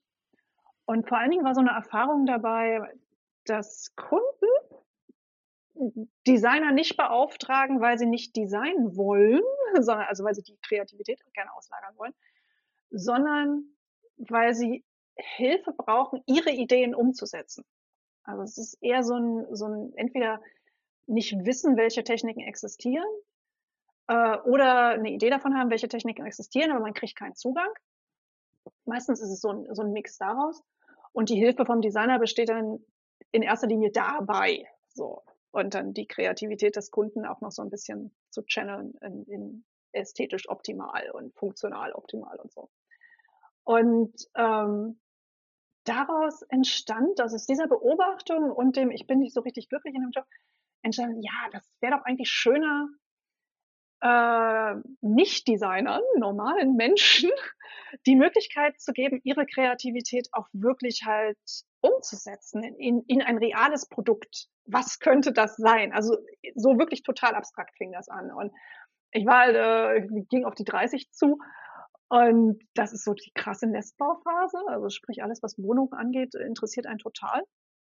Und da stand ich in meiner Wohnung, guckte mich um und ähm, ging so durch. So könnte man das eigentlich, könnte das jeder entwerfen, wenn er nur die Möglichkeiten hätte. Und da mändelte sich dann tatsächlich Stoff raus. Als, also weil, ne, ob du jetzt so Gardinen hast oder Kissen oder ähm, Heimtextil im weitesten Sinne, was über Tea Towels oder Bettwäsche oder Klamotten, ähm, Lampenschirme, irgendwie, das, das ist alles irgendeine Form von Textil. Und dann dachte ich, ja, hör mal, Textildruck, äh, seit wie vielen tausend Jahren gibt's das? Ähm, das muss doch gehen. So, und immer mehr Leute haben Computer, da merkt man auch, wie die Zeit vergeht, ne? Also haben eigene Computer, inzwischen haben Tablets und, und iPhones und was nicht alles. Ähm, das heißt, die, die Möglichkeit, selber etwas Druckbares zu erstellen, ist da, aber es gab halt nicht die Möglichkeit, das dann auch solide drucken zu lassen. So, das war echt einfach Profis vorbehalten. Auch die Textilindustrie zu dem Zeitpunkt war äh, weit entfernt davon, ähm, Print on Demand zu machen für, für Laien, so für, für Einzelkunden, für Endkunden. Das, das gab es einfach nicht. Die hatten, die hatten wirklich nur eine Denke von, äh, ja, Modekonzern Y, äh, können wir für sie drucken, wie viele Kilometer brauchen sie denn, so in etwa. Und das dann machbar zu machen, also da irgendwie den, den, die Schnittstelle. So, das wollte ich machen und das ja, mache ich. Punkt. Ich habe aufs Konto geguckt, das Geld da, um das mal auszuprobieren, ja, dann, und dann habe ich das gemacht. Also, Mutig ja auch, so, ne? Einfach so mal ins kalte Wasser zu springen. Ja, äh, ja, irgendwie schon. Ne? Also es ist, ja, selbstständig machen ist ja immer irgendwie eine Mutfrage. Aber wie gesagt, es gab's nicht. Oder weil wir vorhin auf, aus Boomflower waren, ne? dann irgendwie das gemacht und ich war diese Idee entwickelt und die war ich damals war ich noch bei der Gründerinnenzentrale, weil ich wusste nur irgendwie, es soll was, ich selbstständig irgendwie selbst design, so in die Richtung soll das gehen. Und hatte erst irgendwie sowas wie Kissen gedacht. So, also so ähnlich wie T-Shirt-Druck, ne, wo du einfach äh, dann ein, ein Motiv zentral drauf machst. Und dann entwickelte sich das erst so in dem Arbeiten an der Idee. Also da ist schon Konzeptionsarbeit mit drinne. Und irgendwann macht es dann Klick und dann war im Grunde die Stoffenidee da und ich, mein Erfolgsteam, das ist dann also so eine Gruppe aus Gründerinnen, das dann erzählt und ich war, ja, das ist, ja, super, mach das, das ist total toll. Und dann mich rangesetzt und recherchiert und im Laufe der Recherchen dann für die konkrete Idee bin ich tatsächlich auf Spoonflower gestoßen. Und dann gedacht, oh scheiße, das gibt's schon. Das kann ich jetzt nicht mehr machen. So. Und äh, dann wollte ich das schon, wollte ich die Idee wegschmeißen, ne? Also, okay, Katja musste was Neues einfallen lassen. Und alle im, im Team meinten, mal, bist du bescheuert? Du kannst doch jetzt nicht, weil es eine Firma jenseits vom Ozean gibt, die die Idee auch hatten, da kannst du doch jetzt nicht deine Idee wegschmeißen. du, du machst das, ne? Und dann äh, habe ich das dann tatsächlich, dachte ich, stimmt eigentlich. Ne? So, alle anderen, die da sonst im Team waren, waren so Texter und äh, Redakteure, so Buchhalterinnen und so, ja, alle möglichen Berufe halt, die sich äh, mit, mit Konkurrenz in derselben Straße auseinandersetzen müssen. Und ich stehe da und denke, irgendwie jemand am anderen Ende des Ozeans macht das auch, ich kann jetzt nicht mehr. Das ist natürlich Quatsch. Ne? ja, ich das nicht. Da habe ich halbes Jahr Vorbereitungszeit in etwa und dann bin ich im Juni, Juni 2010 ist Stoffen dann echt den Start gegangen. Und wir hatten ja vorhin schon mal ein bisschen angedeutet, was dich quasi von Spoonflower unterscheidet. Vielleicht noch mal ein bisschen strukturiert. Du hattest vorhin schon von verschiedenen Druckverfahren gesprochen und das Spoonflower ähm, Pigmentdruck macht. Das heißt, du machst also keinen Pigmentdruck, höre ich daraus. Das heißt, welche Druckart verwendest du und warum? Stimmt. Also es gibt generell beides. Gemeinsamkeit ist, beides ist eine Form von Digitaldruck. Also Digitaldruck kann man sich so vorstellen, am besten immer so den, den, wer so einen Tintenstrahldrucker zu Hause hat oder im Büro. Das ist Digitaldruck. Ne? Also du hast irgendwie eine Datei, die ist bunt und das Bild wird in einem Arbeitsschritt auf den aufs Material, also in dem Fall Papier dann zu Hause, ne, gedruckt und wird zusammengesetzt aus CMYK, aus Cyan, Magenta, also Pink, Gelb und Schwarz. Und im Grunde dasselbe Verfahren, nur viel größer, weil Stoffrolle halt viel breiter ist, ne? Und dann auch noch mit mehr Tinten, äh, ist digitaler Textildruck. Und dann unterscheiden sich die Verfahren im Grunde in der Art, was ist es für eine Tinte und braucht der Stoff eine Vorbehandlung oder nicht? Wie verbindet sich Tinte oder Farbe, um es mal allgemeiner zu formulieren, Farbe mit dem Stoff? Und daraus ergeben sich dann auch Unterschiede in der äh, Langlebigkeit, in dem, sagen wir mal, Gebrauchsqualität, also wie trägt sich der Stoff, verändert sich das Verhalten des Stoffes, ähm, da, da liegen die Unterschiede. Und das, was äh, Spoonflower macht, um, um da anzufangen, Pigmentdruck ist sozusagen die am meisten verbreitetste Drucktechnik äh, inzwischen. Also, weil die, die, der Vorteil ist einfach unglaublich flexibel. Also man kann auf fast alles drucken, was irgendwie flach ist und durch so einen Drucker durchpasst. Äh, einzige Voraussetzung, es muss aufnahmefähig sein. Also man könnte jetzt nicht wasserabweisende Sachen bedrucken. Das würde, da braucht man dann wiederum eine andere Technik. Also Kunstleder und äh, Folien oder so, das, das würde halt nicht gehen. Aber ob du jetzt Baumwolle, Seide, Leinen, äh, Polyacryl, Lycra und so, das, das kannst du halt da durchziehen. Und dann kommt diese Farbe, ähm, die ist, die ist bei diesem Pigmentdruck, ist die wie Siebdrucktinte, wie Siebdruckfarbe, also eher so pastos, so ein bisschen was dickeres. Und die wird dann aufgetragen und dann mit Hitze fixiert. Also die liegt quasi auf diesem Material drauf und ist, ist ein bisschen wie verklebt, einfach durch die Eigenschaft der, der, der Tinte. Und so wie man von Siebdruck-T-Shirts vielleicht kennt, ne, wenn man so Band-T-Shirts hat und so, diese geliebten Dinger, ähm, das sieht cool aus, aber ähm, oft ist es auch, es altert auf eine spezifische Art, also es wird doch ein bisschen weniger mit der Zeit. Also es kann eben abgerieben werden. Ähm, je nachdem, was es für ein Siebdruck ist, hat man manchmal auch das Gefühl, dass, dass es wie so eine irgendwie versiegelt den Stoff, also dass irgendwie weniger Luft durchkommt, dass man drunter mhm. ein bisschen mehr schwitzt und so. Und das kann, das kann alles äh, passieren bei solchen Verfahren mit eben dieser dicken, äh, dickeren Tinte. Und das ähm, Verfahren, das Stoffen nutzt, ist reaktive Tinte. Das sind alles irgendwie Fachbegriffe, die kann man ruhig auch wegschmeißen. Man merkt sich nur die Eigenschaften. Ähm, aber die, die reagiert, deswegen hat die diesen Namen. Die kommt ursprünglich im Grunde aus der Seidenmalerei. Also wenn, wenn man das mal hobbymäßig gemacht hat, da kennt man auch irgendwie, dass man, man kann nicht einfach draufmalen und fertig, sondern ein paar Schritte noch mit dran. Und vor allen Dingen bei Seide merkt man auch, da ist ja die Haptik und der Fall und so, wie weich das ist. Das ist echt so das Ding bei Seide. Und das soll ja. man auch erhalten bleiben. Genau. Und das, das ist dann so, wo man merkt, Reaktivdruck, das ist superflüssige Tinte, die ist wie Wasser und die zieht in diese Fasern ein. Und die wird in den Fasern dann fixiert. Ähm, und das heißt auch, der Stoff fällt nach dem Druck genauso wie unbedruckt. Der fässt sich genauso an, als wäre er unbedruckt. Und die Atmungsaktivität ist, also Aktivität, das klingt als würde so hechelnder Stoff. Also wie viel Luft kommt durch die Fasern, wie viel Feuchtigkeit nimmt der Stoff auf und gibt auch wieder ab. Jetzt bei Leinen hatten wir ja vorhin. Ne? Ähm, das wird durch diesen Druckverfahren überhaupt nicht geändert. Also sämtliche geilen Eigenschaften von Stoffen bleiben erhalten. Nachteil, reaktive Tinte ist wählerisch. Reaktive Tinte möchte nur mit Naturfasern zu tun haben. Also Leinen, äh, Baumwolle, Seide, ähm, auch so Zellulose-Stoffe, also Viskose geht. Ähm, aber es gibt dann auch so manchmal Sachen, das, das haben wir ausprobiert. Also ich bin jetzt neulich gefragt worden nach Tencel zum Beispiel, das ist ja ein Viskose-Material. Äh, und Viskose ist so ein Mix aus natürlich und unnatürlich im Sinne von ja. ist warmer Natur.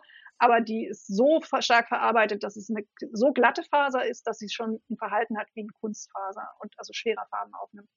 Und, äh, schwierig. Also da hat sozusagen das Verfahren ist, ist äh, wählerisch. Also ist weniger Möglichkeiten, weniger flexibel.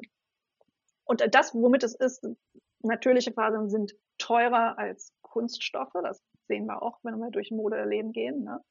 Also überall, wo Geld gespart wird, kriegst du dann in der Regel irgendwelche Plastik-T-Shirts und oh, ich kann es nicht sehen. Also sorry, aber ähm, ist okay. Es, es ist einmal, ja, ich war jetzt äh, mit einem Freund äh, durch, durch ein durch Kaufhof oder so und da gab es eine Hose für Herren aus einem Strick, aus einer Strickware, aber ein Schnitt wie ein Anzug. Also ein Anzug, schöner Schnitt, schöne Farbe, sah total cool aus. Ich fasse das Ding an und denke, oh, es war einfach, das waren irgendwie bis auf ein Viertel war, glaube ich, Baumwolle und der Rest war irgendein Kunststoff.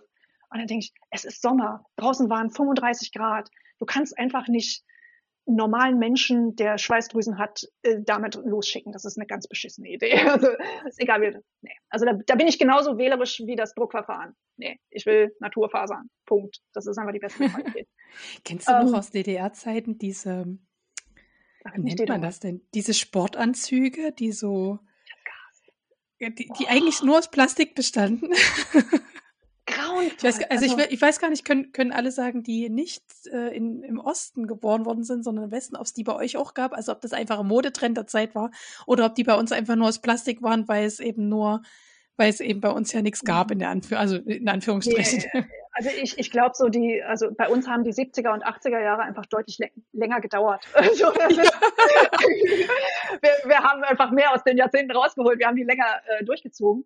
Und diese, äh, wahrscheinlich waren das dann auch Maschengewirke, diese Kunststoffe, die waren ekelhaft. Und das war. Aber an die muss ich gerade denken, wenn du von diesem T-Shirt erzählst. Ja, also es ist, ich finde wirklich, äh, ich meine, man trifft ja privat und, und hoffentlich gilt das auch für andere Unternehmer, man trifft schon Gewissens- oder wenigstens Geschmacksentscheidungen. Und bei, wenn wir Kritik äh, in den Medien lesen zur Nachhaltigkeit oder fehlende Nachhaltigkeit von Mode, dann können wir natürlich auf der einen Seite sagen, Fast Fashion ist einfach äh, schneller Abfall produzieren, den man zwischenzeitlich kurz getragen hat. Und das ist für sich schon so ein Kritikding. Und dann kann ich sagen, es ist irgendwie viel schöner, und das wirst du ja wahrscheinlich auch kennen, wenn du Dinge selber nähst, diese Entschleunigung führt auch zu mehr Wertschätzung. Wenn du Dinge gut nähst, dann halten die auch lange. Also wenn ich irgendwelche alten Nähbücher lese zu Nahtzugaben, stand mal irgendwie drinne, wo dann bei Hose hier mittelnaht hinten, ja, man eben nicht ein Zentimeter Nahtzugabe hat, sondern ein bisschen mehr keilförmig lässt, falls man doch mal ähm, ne, Weihnachten und so. Wir wissen alle, was passiert. Kannst du halt auslassen oder bei Kinderklamotten äh, an den Seitennähten die breiter machen, dann kann dein Kind da eben auch ein bisschen wachsen und so. Das ist, das ist eine Form von Nachhaltigkeit. Und bei den Materialien ist es eine Geschmackssache, wie möchte ich mich fühlen. Ne, wenn ich einen Stoff anhab, der irgendwie hautfreundlich ist, der fängt nicht an zu müffeln, der muss auch weniger gewaschen werden. Wenn du den Kunststoff holst, dem stinkst du einfach nach einem halben Tag in der Hitze. Äh, das musst du natürlich irgendwie ratzfatz waschen. Hast du also ne, Waschverbrauch, jetzt haben wir ja Gaskrise und so, keiner wäscht per Hand, ne? Das ist alles irgendwie wird abgetragen, Mikroplastik in den Meeren und so, das kannst du ja bis sonst wo machen. Ähm, und nach dem Gebrauch kommt, was passiert denn dann mit den Stoffen? Und wenn das eine Naturfaser ist, dann kann die eben verrotten. Und wenn es eine Kunstfaser ist, die, die Scheiße verrottet nicht. Die, die liegt dann da. Und ich weiß nicht, ob unbedingt so ein Primark-T-Shirt-Haufen uns äh, noch ein paar hundert Jahre erhalten bleiben muss. ist halt, ist halt so eine Entscheidung, ne? Jetzt machen also, sich so zwei, so zwei Fragewege in meinem Kopf aus. Jetzt muss ich kurz überlegen. Ich würde ganz kurz nochmal bei dem Drucken bleiben und dann würde ich gerne nochmal bei zu Stoffen mit dir sprechen wollen. Also zu Stoffe, die du für Stoffen quasi Stimmt, ich bin, ich bin vom Weg abgekommen. Alles gut, nein, nein, aber beide, aber beide Pfade sind super spannend. Wenn ich, also du hast ja gesagt, dass äh, die, die Art und Weise, ähm, wie ihr druckt, quasi in die, ins Gewebe richtig einzieht, quasi. Ähm, nun kann ich mir vorstellen, dass es so ein bisschen wie beim Wollefärben ist, wenn man das jetzt gleich waschen würde, dass man das dann auch wieder rausholt, die Farbe zu einem gewissen Anteil. Wie? Also wird die dann noch auf irgendeine Art und Weise fixiert oder ist, gibt die Faser das schon her, dass die das aufnimmt und hält? Also wenn wir das jetzt mit Wolle äh, so vergleichen, es gibt ja unterschiedliche Arten, wie du Stoff farbig bekommen kannst. Ne? Mhm. Du kannst ja auch Unistoffe zum Beispiel kaufen oder kannst äh, Stoffe aus farbigem Garn weben ja, ja, und dann hast ja. ne, das also wäre ja auch eine mhm. Möglichkeit, jetzt nicht bei uns, aber so, da sind ja die, Sto die, die Baumwolle zum Beispiel relativ weiß sozusagen, wird dann eben zu Garnen gesponnen und die werden dann verwebt oder verstrickt und eventuell vorher gebleicht oder eben nicht. Ne? Ähm, und dann, damit sie reaktiv bedruckt werden können, brauchen sie eine Vorbehandlung. Und äh, das heißt, die, diese Vorbehandlung ist, ähm, hat eigentlich sowas wie so eine einmal chemisch äh, für die Reaktion ist die wichtig, damit die Farben dann auch die entsprechenden Farben werden. Ähm, aber auch, damit die, der Druck kontrolliert wird. Also da sind wir wieder beim Rotwein. Ne? Also es ist sehr schwer, mit einem Rotwein äh, ein schönes Motiv auf die Tischdecke zu zeichnen. Also das läuft halt immer irgendwie. Ähm, und, und so versucht man halt die, die feinen Tintentröpfchen, die über diesen Digitaldruck aufgetragen werden, dass die möglichst gleichmäßig, kreisförmig, kontrolliert in den Stoff einziehen und nicht irgendwie auslaufen. Dann haben die die Gelegenheit, in diesen Stoff in die Faser einzudringen, trocknen quasi kurz an und dann, weil die werden ja dann wieder aufgerollt. Wir reden ja nicht über einen Papierstreifen, sondern über große Stoffrollen. Mhm. Und gehen im Grunde, ich sage dann immer, die gehen in die Sauna. so. Mhm es, weil der nächste Schritt ist dann eine Dampffixierung. Also diese, das ist wirklich, da läuft diese Stoffbahn dann durch so ein, durch eine schmale Sauna, äh, wo, wo heißer Wasserdampf, je nachdem, was es, ob es jetzt Baumwolle oder Seide ist, das ist eine, unter, äh, eine leicht andere Temperatur.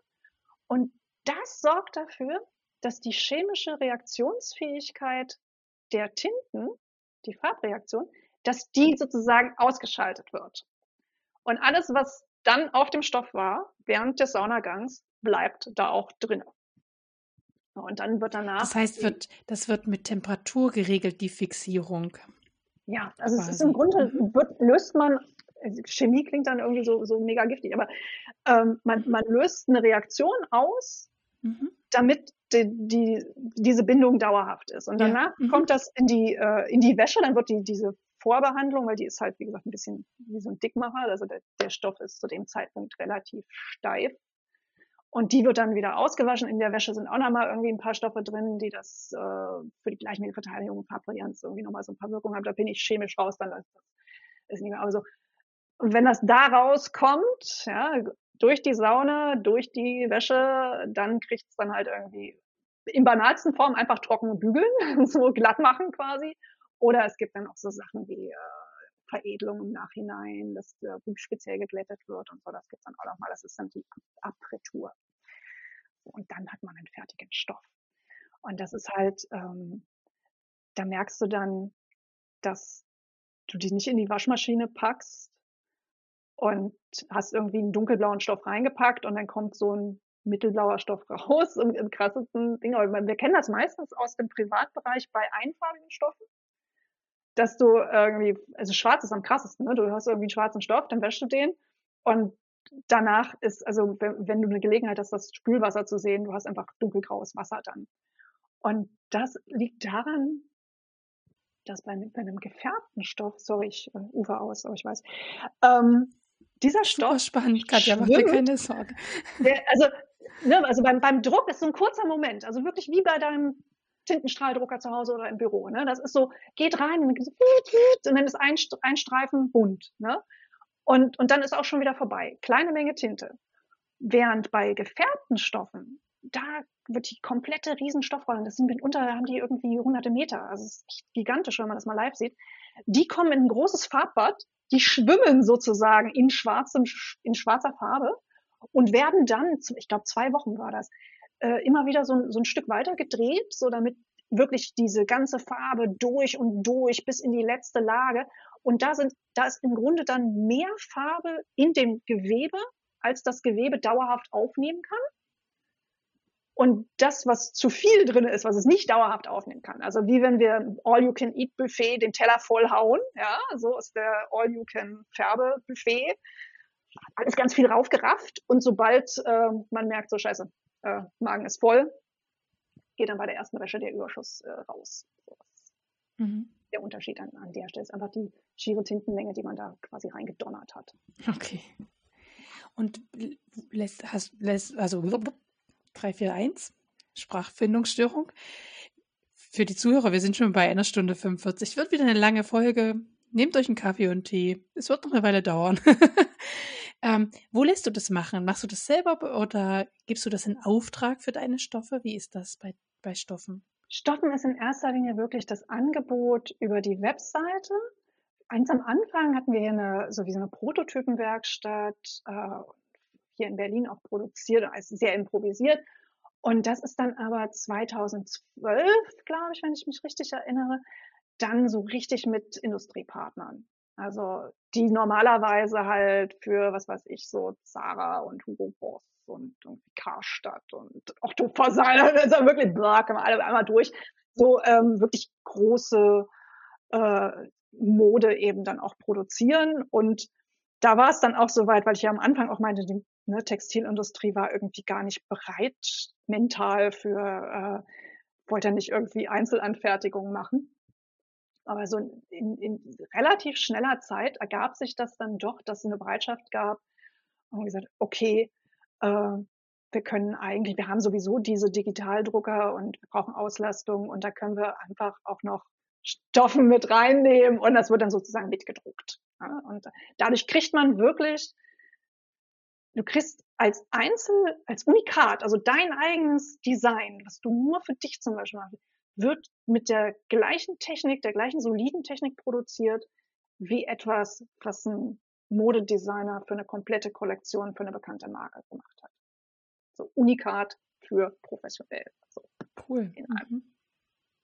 Und ist das hier ein, also du darfst natürlich auch mal sagen, wenn du sagst, das ist mir jetzt zu sehr hinter die Kulissen geguckt, aber ist das hier äh, diese Druckerei in Deutschland oder in Europa oder wo? Aus Prinzip in Deutschland, ja. Mhm. Also mhm. das ist, ich meine, da so, so ehrlich kann man dann auch sein. Ne? Also Recherche bedeutet, ich gucke natürlich äh, nach allen möglichen äh, Wegen, aber ähm, Standort Deutschland ist wirklich aus Prinzip, weil ich weiß, mit wem ich zusammenarbeite. Man, man begegnet sich persönlich. Man sozusagen, man kennt sich, man kann sich in die Augen gucken und wenn was schief geht, können wir das persönlich besprechen.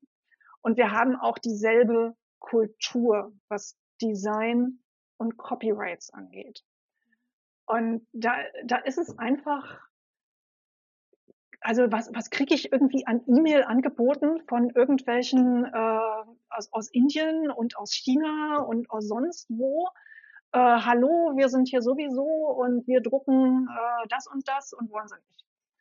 Und äh, das, ich denke, nee, also dafür hat man dann auch zu viele Fälle, wo du das war mal einmal, ich glaube, das war in der Türkei produziert oder so. Und da, da gab es ein, eine Designerin, die kannte ich wenigstens vom Namen her. Und die hatte irgendwie für so eine Kleinserie, äh, für irgendein kleineres Label, ähm, paar Entwürfe gemacht, Muster in drei Farbvarianten, sage ich jetzt mal. Ich muss jetzt relativ viel erfinden, weil das Gedächtnis so schlecht. Aber so ein Design, mehrere Farbvarianten, legal produziert im Auftrag eines bestimmten Labels. Und irgendwann tauchten nicht lizenzierte Farbvarianten auf. Für billiger. Ähm, und dann denkst du, das ist, das ist nicht abgesprochen. Das ist nicht mit der Designerin abgesprochen. Das ist nicht mit dem sozusagen Auftraggeber abgesprochen, sondern da hat wahrscheinlich, ich kann es mir nicht anders erklären, die Druckerei, die das gemacht hat, sich gedacht, wo haben die Druckdaten? Wir könnten ein bisschen Umsatz gebrauchen. Und irgendwie lila ist doch auch eine schöne Farbe oder was weiß ich, was dieser Gedankenprozess war. Jedenfalls haben sie gedacht, das wäre eine gute Idee, nochmal ihren eigenen Vertrieb loszuschicken mit ein paar anderen Farbvarianten. Und äh, nee, äh, geht einfach nicht. Es ist, ist nicht in Ordnung. Ne? Also, und, und es sind halt, in, in dem Sinne, sind, es sind ja sensible Daten. Also, äh, ne, wenn, wenn jemand bei seine Motive bei Stoffen hochlädt, dann heißt das, das sind die druckbaren Designs. Klar werden die hier nochmal ein bisschen verarbeitet, aber ich habe die druckbaren Dateien und ich muss darauf vertrauen, dass die nicht irgendwie eigene Füßchen entwickeln und woanders als druckbare Dateien dann äh, weitergedruckt werden, ohne dass, dass das irgendeiner abgesegnet hätte. Also nee, das ist in Deutschland. Punkt. So. Das ist. Okay, dann würde ich mal auf meinen zweiten Gedankenpfad abschwenken, quasi. Auch ich habe das Gefühl, noch tausend Fragen zum Druck stellen zu wollen. Aber mich würde natürlich, natürlich interessiert mich auch, du hast du schon gesagt, okay, äh, der Druck, so wie du ihn machst, das geht nur mit Naturfasern. Das heißt, alles, was quasi Chemiefaser, nehmen wir nochmal das Badeleikra von vorne, geht auf diese Art und Weise nicht zu bedrucken. Das heißt, da bist du ja quasi von der Stoffart schon begrenzt in Anführungsstrichen. Ähm, worauf achtest du dennoch, wenn du ähm, jetzt Rohmaterial für den Stoffdruck quasi, also wenn du quasi die Roh, wie nennt man das denn? Bei der Rohwolle würde man Rohwolle sagen, Rohstoff. Also ich finde Rohware, ich nenne die so. Rohware, so, Rohware, ja. Also wenn du auf Rohwarensuche gehst und da, da, bei der könnte ich mir auch vorstellen, Baumwolle Rohware ist ja nicht gleich Baumwolle Rohware oder Seide ist nicht gleich Seide. Also worauf achtest du, was ist dir da wichtig? Ähm, ja, und wo kriegt man das denn überhaupt her? Geht man da zu einer Stoffmesse und kriegt da Rohware? Oder wie läuft das eigentlich? Nee, also da Tausend Fragen. Die, äh, ja, da ist ja auch die feste Partnerschaft dann äh, relevant. Und da, da greifen mehrere Faktoren. Also zum einen, wie gesagt, die äh, so, so diese Drucker, die Maschinen, die Technik, also das ist ja dann der Drucker, der Steamer, die Waschanlage sozusagen, ne, die äh, Waschen, also jeder Arbeitsschritt sind Maschinen. Und die kosten fett viel Kohle. Das ist einfach so. Äh, die verbrauchen auch viel Energie. Also die man, wer eine Sauna betreibt, das, das äh, verbraucht auch Energie. Also da steckt schon, das ist ein riesiger Batzen an Kosten. Und der muss natürlich rentabel laufen. Also Auslastung ist wichtig.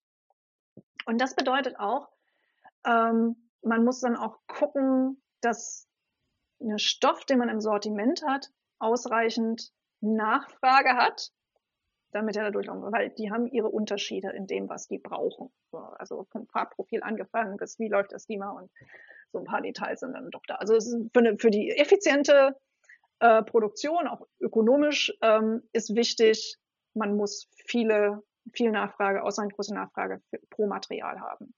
Das heißt, dass so Spezialwünsche daran häufig scheitern.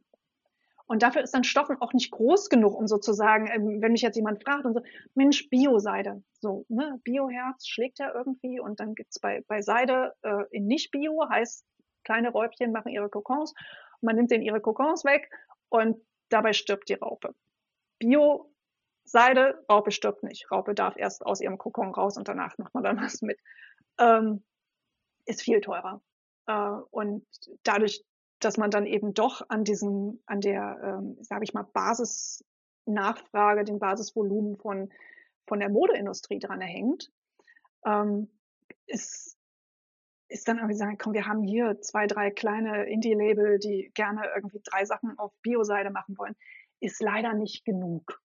Also da muss ich sozusagen gucken, was ist drinne und dann gibt es so eine Feedback-Schlaufe, wo, wo äh, sagt, ah, wir haben hier was Neues oder irgendwie angeboten bekommen, äh, was hältst du denn davon? So, dann sehe ich das und gucke irgendwie rauf und dann denke ich, wie, wie ticken meine Kunden, kann ich mit Leuten unterhalten äh, und dann gibt's dafür eine Nachfrage, ja oder nein? Und umgekehrt genauso, wenn ich halt irgendwie Fragen kriege für, ach, wie sieht's aus, Mull, äh, können wir das machen, ja oder nein?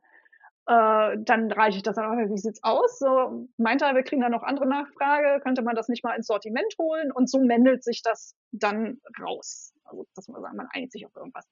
Und das kann leider auch, äh, die Fehler sind ja mal die interessantesten Sachen, ne? Ähm, das kann halt auch schief gehen. Ich hatte vor ein paar Jahren äh, einen total schönen Stoff. Das war ein Mix aus Leinen und Viskose. Der war großartig der hatte Best of Two Worlds. Ja, du hattest diesen wunderbaren, dieses Leinengefühl mit weniger Falten durch den Viskoseanteil. Also die Viskose ich diese Stoffart auch sehr, ja. Fantastisch. Ich denke best, best ever. Ja. Es ist so, so genial. Ne? Ich war völlig begeistert und gesagt, ja klar, komm hier rein ins Sortiment und Grillen zocken. Es, also es war so wenig Nachfrage danach. Es hat irgendwie das wieder rausgenommen. Also jetzt nicht nur stoffenseitig. Ähm, und jetzt ist es inzwischen, also wie, wie oft ich dieses Jahr gelesen habe, oh, ich habe mir hier das und das genäht aus einem total tollen Stoff aus Leinen und Viskose-Mix. Und ja. Der macht, glaube ich, gerade einen Trend durch, dieser Stoff. Ja, ich, mhm. der ist gerade, äh, jetzt, jetzt sind die Leute irgendwie ähm, bereit dafür. Und dann, das ist dann, ja, ich habe also das, ich habe mich irgendwann mal mit, mit dem Gründer von Spoonflower auch unterhalten und der meinte, you can't make a trend on your own. Also das ist bei aller Liebe, ne? Also äh, auch wenn ich den Stoff toll finde und egal wie oft ich drüber rede und was zeige und so, aber die, ich habe, ich bin auch nicht Spoonflower, ich habe sozusagen nicht eine Million Kunden und und hier pro Stunde 4000 neue Designs und so. Ähm, vielleicht könnten die so einen Trend machen tatsächlich, ne? Äh, sondern ich bin dann schon darauf angewiesen, dass so die großen äh, oder beliebten Stofflabel, ich glaube, wenn wenn irgendwie Stoffe.de oder äh, alles für Selbermacher oder äh, Lillestoff oder so, das, was man ganz viel im Internet halt sieht. Ne, wenn, wenn die äh, Material äh, für sich entdecken und dann die ganzen Probenäher da irgendwie ihre geilen Sachen machen und dann sieht man das und dann sehen das andere und denken, oh, das ist ja total toll, Leinenviskose klingt großartig. Ab dann funktioniert Vorher nicht. So, das ist, kann das ich wie dieser, ähm, ja, ich meine Mutter hat das sogenannte Spucktuch-Trend, der gerade rumgeht. Also weil ja gerade das äh, Muslin oder Double Gauze, äh, ich, ich, weiß gar nicht, ob, das, ob ich das richtig ausspreche, ich nenne das einfach so. Ich nenne es ähm, Goose, ich habe aber auch keine Ahnung. Goose? Also, Double Goose, ja, irgendwie. Double, aber, Double Goose also klingt auch, klingt, ja, klingt auch cool. Bleib also Wurst. Muslin. Muslin, Muslin äh, ja, genau. Aber nur für die, das ist das Gleiche. Also ob Muslin und äh, Double Goose oder Double Gouts oder wie auch immer, äh, ist das Gleiche. Aber das hat ja auch einen wahnsinnigen Trend gemacht. Ne? Ja, aber äh, dann äh, vielleicht ist dann auch Faktor Mensch ist ja auch ein Stück dabei. Ne? Also äh, ich werde mit dem Material nicht warm. Und, und dann kommt auch noch hinzu, dass also sprich, die, wir hatten die Feedback-Schlaufe. So, oh, guck mal hier. Ne? Also da, da merkst du dann auch so die, die ähm, vielleicht, vielleicht könnte man das Vertriebstrends nennen. Also weil der Stoffmarkt ist einfach, vor allen Dingen bei den, ähm, bei der Rohware, ne, das ist halt, äh, da sind nicht so irre viele Anbieter für Rohwarestoffe und äh, auch Tinten sind auch nicht so viele Anbieter. Das ist eigentlich relativ klein. Also da, da merkst du so, es wie im Dorf, wenn da eine Geschichte rumgeht. Irgendwann kommt das auch bei dir vorbei. Und also irgendwie schien dann äh, der Vertrieb für eben unseren Mussolini-Stoff ähm, in die Gänge gekommen zu sein. Überall wurde das angeboten und äh, gerade weil es viele nähen ja für Kinder, äh, hatte das da auch einen ganz guten Einstiegsbereich. Aber das, der, die, die Schönheit oder das Angenehme ist natürlich, dass der so ein bisschen gekreppt ist. Also dadurch ist der halt auch so luftig. Ne? Und aber sobald irgendwie etwas nicht glatt liegt und aus, da denkt dann mein, mein Druckhirn, ne? ungleichmäßige Oberfläche, hat zwei Probleme. Variante eins, Problem Nummer eins ist, der, der Druck wird über Düsen aufgetragen. Und so wie wenn du eine Sprühdose, Haarspray oder Farbe, was auch immer, ne, dann ist der an dichter zur Düse sehr schmal. Und je weiter du von der Düse wegkommst, umso breiter und äh, undichter, was ist denn das Gegenteil, also ne, gestreuter, ist dann eben der, der Farbauftrag.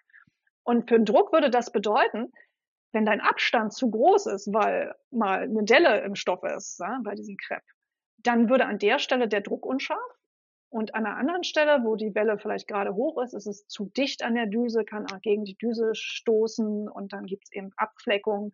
Also dadurch hat es so ein Risiko, dass der Druck nicht schön wird. Punkt eins. Risiko Nummer zwei ist, dass ein Stoff, der gekreppt ist, den kann man natürlich so durchziehen, ne, der gibt nach. Der wird ja flach. Also genau wie Jersey kannst du ja auch auseinanderziehen und so, also Zickzack halt. Ähm, und wenn du dir vorstellst, dass dieser Stoff, wenn er von der Rolle äh, kommt, dann wird er also in den Drucker, auf der einen Seite geht er rein und auf der anderen Seite wird er rausgezogen. Er wird durch den Druck gezogen. Zugkraft. Sprich, flach ziehen. so, ja. Also, das heißt, wenn du, wenn du so ein Material hast, dann kann es einfach sein, dass wenn, wenn der Druck aufgetragen wird, ist das Material unter Zug länger. Und wenn dieser Zug dann nachlässt, also du hast das Ding zu Hause, hast es in die Wäsche, dann springt es wieder zusammen und wird kürzer. Und das heißt dann halt, dass wenn dein, du hast ja irgendwie einen Paneeldruck designt oder so, ja, dein, dein Kurzer hat einen ganz tollen T-Rex gezeichnet und der war ein großer, stolzer T-Rex im Druck. Und dann nach der Wäsche ist dann ein kleiner, flacher T-Rex, weil das mhm. irgendwie zurückgesprungen ist. Äh, das willst du nicht. Also das ist halt, das ist dann so ein äh, Gestaltungsrisiko. Und klar gibt's das auch bei, bei Jerseys. Also wenn Jersey in, in Druck geht zum Beispiel, werden die vorge, ge, äh, vorgestretcht, die, die Drucke. Also man weiß sozusagen, dass das Zugkraft auf dem Stoff und entsprechend werden dann die Motive schon mal verlängert. Also wenn du einen Meter druckst, dann wird halt um 25 Prozent, also nicht ganz ein Meter 25, äh, wird gedruckt, damit es danach wieder ziemlich ein Meter ist. Und das ist aber, Jersey ist strikt, das kannst, also das ist regelmäßig, ne? Das ist nicht irgendwie wild gekreppt, das kannst du irgendwie abschätzen. Und also da habe ich dann echt gedacht, so einerseits, weil ich halt schon nicht der größte Fan bin, ne? also ist die Basis schon mal schwieriger. Und dann so mit diesem, nee, also wir haben, wir haben eventuell Probleme bei der Druckschärfe, wir haben mögliche Probleme mit Abfleckung und wir haben mögliche Probleme mit der Maßtoleranz. Und das ist alles kein, kein Pro-Argument. Ne? Und wenn du dann noch denkst, und wir machen Einzel, äh, Einzelproduktion, also wenn jetzt jemand für sich echt nur für, fürs Kind soll ein T-Shirt kriegen, schönen Paneeldruck T-Rex, ja? Wenn das schief geht, druckst du das nochmal. Das heißt 100% Risiko Neudruck. Wenn du äh, große Modekollektion, du hast irgendwie ein Design davon 250 Meter und irgendwo ist was schiefgegangen, ja, dann kalkulierst du so 15% ein als Risiko. Und 15% versus 100% ist natürlich echt, ist ein Unterschied. Ne? Also ähm, ja, das sind dann halt so, das sind halt unternehmerische Entscheidungen. Also das tut mir dann natürlich immer, immer irgendwie weh, wenn, wenn so Fragen reinkommen, weil das ist halt wie so, backst du nicht so Kuchen? Und dann denkst du, nee, sorry, Kuchen backen mit Apfel heute nicht. Ne? ähm, man, man, würde natürlich bei allem immer irgendwie sagen, ja klar, ich, ich möchte, am liebsten würde ich dir jeden Wunsch erfüllen. Aber es, es, es männelt sich dann halt, Stoffe raus, die in der, in der Robustheit haben, die äh, flexibel in der Anwendung sind. Also ich, ich merke halt, seit, seit 2010 haben wir Polsterstoff im Sortiment. Weil äh, es lässt sich super drucken, ist halt ein dickes Material, lässt sich für Polsterprojekte hm, oder Taschen äh, nutzen, äh, auch für, wenn du Kissen, Dekokissen oder so, die ein bisschen Stand haben sollen. Ich hatte auch einen Kunden, der war Steinmetz, der hat sich daraus Hosen gemacht, weil die scheuerbeständig sind. Ne? Also dieser Stoff ist unverändert. 300 Gramm, 100, äh, 100 Prozent Baumwolle seit 2010 im Sortiment. Jersey seit 2010 im Sortiment. Da gibt's dann irgendwie schon so äh, leichte Schwankungen. Mal sind es irgendwie drei Prozent Elastan, mal sind es fünf. Das je nachdem, was es da gerade gibt. Aber im Großen und Ganzen ist das, ist das gleich. Auch das Baumwolltuch seit zehn Jahren drin ist echt auch so ein Tausendsasser Satin seit zehn Jahren drin, Tausendsasser Seide ebenfalls. Also da, das sind so die, die Klassiker, die haben sich einfach bewährt. Also die, deswegen, ich hoffe, dass die sind auch die nächsten 13 Jahre noch mit dabei. Ne? Also das ist schon im ja. Moment, Tänzel hätte ich schon gern drin gehabt, aber es hat halt nicht funktioniert. So, das kannst du da nicht machen dass Mussolini nicht geklappt hat, da bin ich jetzt nicht so traurig. ich, ich gehe auch, ich gehe auch ehrlich davon aus, man sieht sich das auch satt. Also ich kann, ich kann es echt nicht mehr sehen. Also das, ich, ich nehme an, äh, in, in zwei Jahren oder so, dass, dass wir dem so überdrüssig sein werden. Also diese, es gibt einfach so Trennstoffe und die sind kurz da und dann sind die wieder weg. Und ich glaube, Mussolini ist so einer. Ja. Hm. Müssen wir jetzt noch durchhalten. ja. Ich finde es immer wieder total faszinierend. Ähm, ja, dass man als Endverbraucher immer, hat man ja eine relativ einfache Vorstellung von Dingen. Ja, da lade ich mein Muster hoch und dann bestelle ich und das wird schon und warum gibt es das nie? Und man ist super schnell immer unzufrieden. Und ähm, ich finde es immer total spannend, wenn man so hinter die Kulissen kommt, was für ein Fachwissen so dahinter ist und was man alles bedenken darf beziehungsweise muss, damit das Endprodukt auch dann dem entspricht, was wir Kunden ja auch erwarten oder du oder man selber quasi von sich erwartet, wo man sagt, okay, das kann ich jetzt guten Gewissens auch verkaufen. Ne? Und es, es, ist immer wieder eine neue Faszination und ähm, auch dieses mit dem Stoffdrucken, was du gesagt hattest, auch sehr faszinierend. Und dann wird es natürlich total viel klarer, dass man jetzt nicht einfach sagen kann, ach egal, ich nehme jetzt den Stoff und bedruck den, sondern dass einfach viele Gedankenschritte davor gehören, bevor du einen neuen Stoff in dein Sortiment reinnimmst. Ne? Und total nachvollziehbar. Wenn, wenn wir jetzt, also jetzt haben wir ja quasi das Druckverfahren uns anguckt und die Stoffe, und jetzt würde ich ganz gerne noch ähm, äh, wenn, wenn, also gibt es Grenzen beim Design quasi? Also man druckt ja quasi ein eigen designtes Design auf den Stoff. Gibt es da Grenzen oder sagst du, da ist alles möglich? Alle Farben, alle Größen, Breiten. Du hattest vorhin schon gerade gesagt, also offenbar scheint das vorzukommen, dass Mütter ihre, die Kinderzeichnung ihrer Kinder einreichen und sagen, ich hätte das gerne auf Stoff. Also, oder, oder gibt es da Grenzen oder was würdest du sagen? Ähm, also die, die, die Sales-Abteilung in mir sagt jetzt erstmal prinzipiell ist alles möglich. Wir machen euch alles, aber nicht auf Musselin, Leute, nicht auf Musselin. Nein, Quatsch. Theoretisch, ja, en Detail wird's dann spannend. Ähm, äh, oh, wo fangen wir an? Ähm, also äh, zum Beispiel, also das, das Coole am, am Digitaldruck ist zum Beispiel, dass deine Rapportgrößen flexibel sind. Du kannst einfach so, wie es für dein Design oder für auch das, wofür du nähen möchtest, was du nähen möchtest, ne? Ähm, du kannst es darauf abstimmen.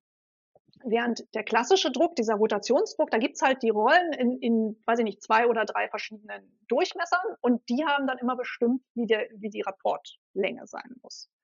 Ja, also dadurch gab's dann irgendwie so 75 Zentimeter Rapportlänge und irgendwie was anderes so. Das ist eine Freiheit, die der Digitaldruck bringt. Ähm, die Grenze dieser Freiheit liegt dann bei sowas, bei mega großen Rapporten. Ja, also das gibt's dann also durchaus, dass jemand, wo du sagst, irgendwann ist es auch fast kein Muster mehr, hängt so davon ab.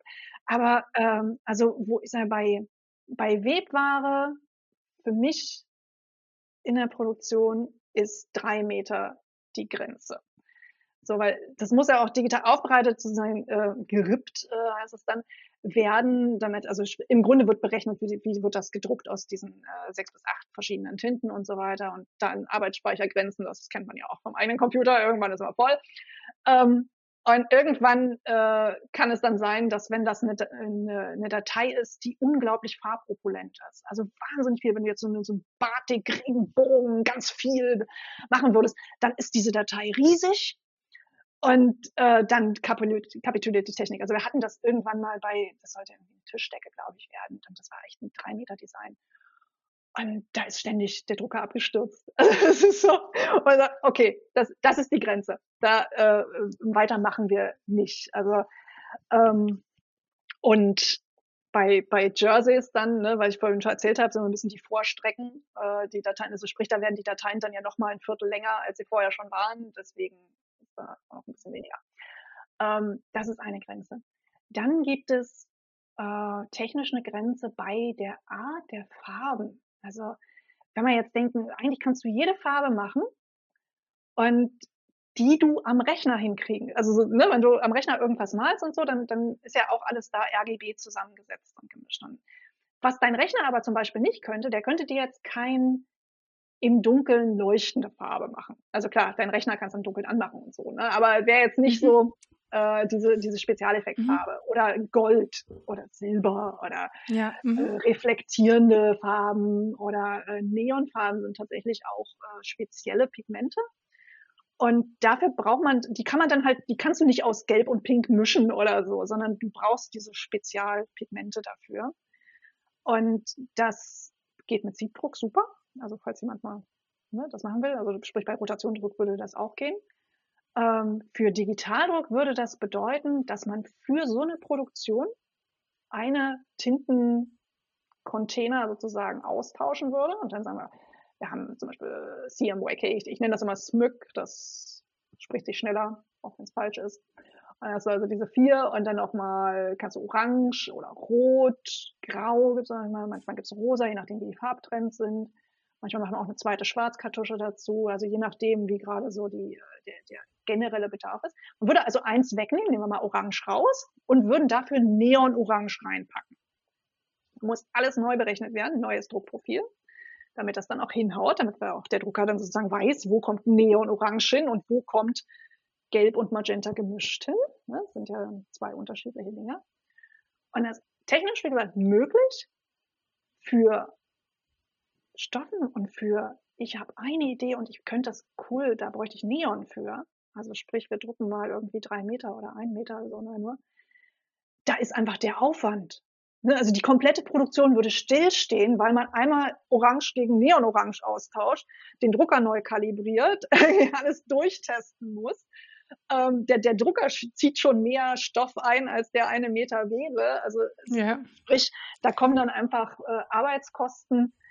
Der, so, so viel Geld will keiner für einen Meter Stoff bezahlen. Das, das ist einfach ja, so, steht nicht im Verhältnis, ja. Mhm.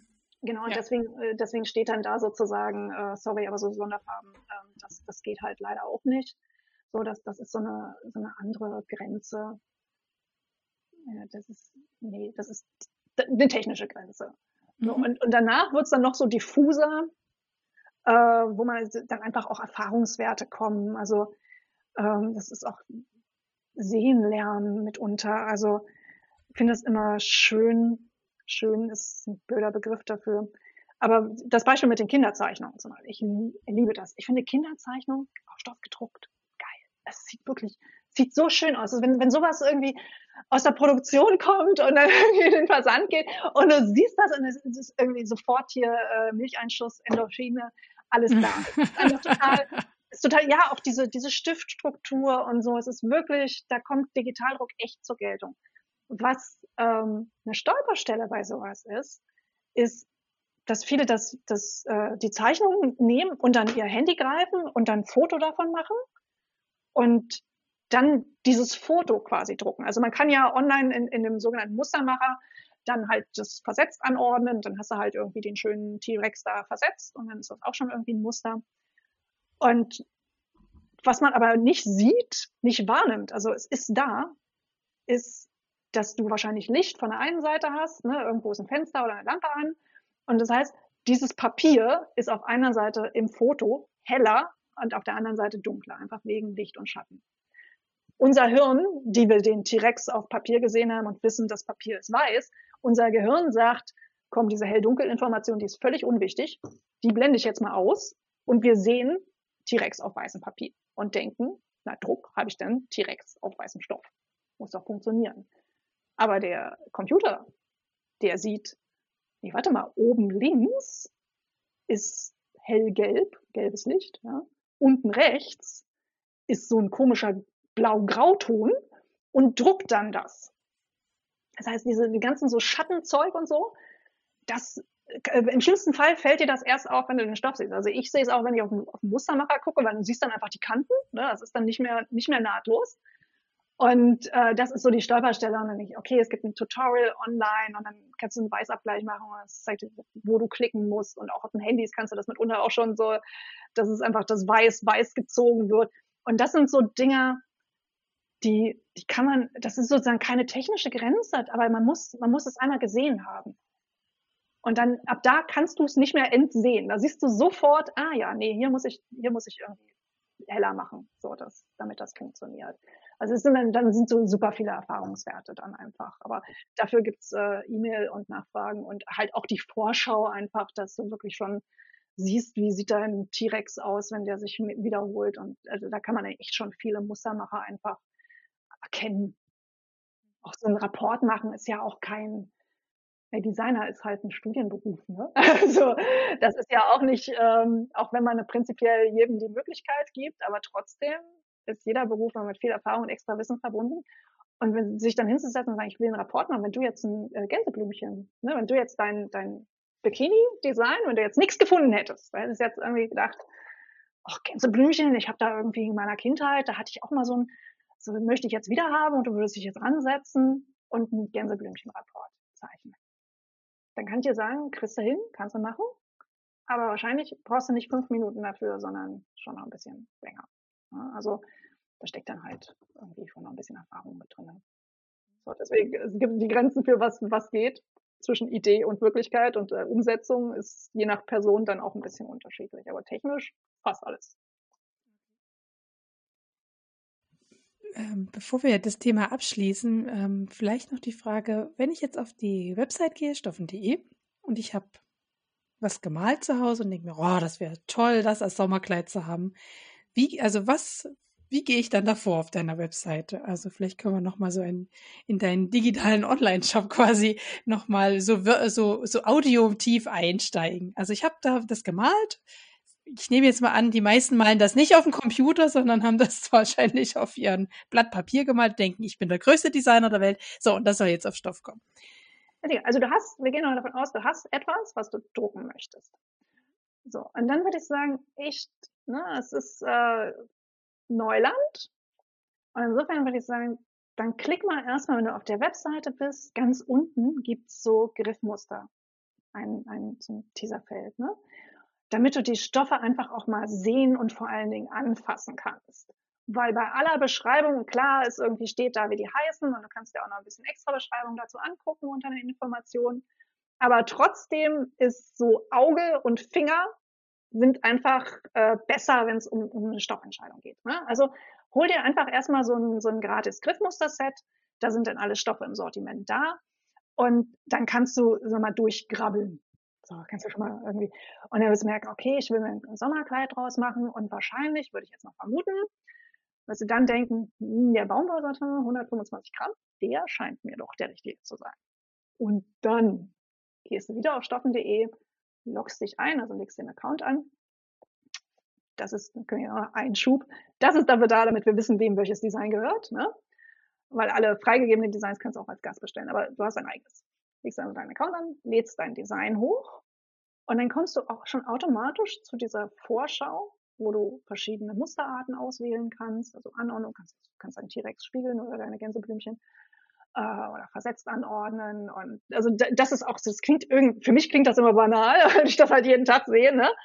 Aber es, ich finde es trotzdem erstaunlich, wie unterschiedlich schon so, wenn du ganz einfache Designs hast, wo du wirklich ein Motiv von einem farbigen Hintergrund hast, ne? Wie unterschiedlich das wirkt, wenn du es einfach kachelst, das ist so der Basic Repeat, so Fliesen an der Wand halt, ne? Oder wenn du das versetzt machst. Das ist meistens schon lebendiger und ich finde irgendwie stoffiger. So, es sieht nicht so steif aus, auch optisch. So, da kannst du, kannst du dich durchspielen, dann lässt du das mal auf dich wirken. Und dann noch der, äh, neben der Vorschau, da hast du oben und links gibt so, so eine Zentimeterskala. Da steht so 10, 20, 30, 40 und so weiter. Das ist die Zentimeterskala, die gibt dir eine Idee davon, wie groß dein Rapport ist. Also wenn du jetzt was gezeichnet mit 150 dpi eingescannt hast, dann ist es halt mit 150 dpi da. Aber wenn du das am Rechner gezeichnet hast, dann gibt es häufig auch so, passiert mir auch, sorry, das ist kein Anfängerproblem, dass man am Rechner was zeichnet und der Rechner einem sagt, ist alles schick, ist alles perfekt, hast du super gemacht, ist genau wie du es haben wolltest und man keine Idee davon hat, wie groß das Ding tatsächlich ist. Und diese Zentimeter-Skala ist dafür da, damit du dann denkst, oh scheiße, der T-Rex ist 60 Zentimeter groß.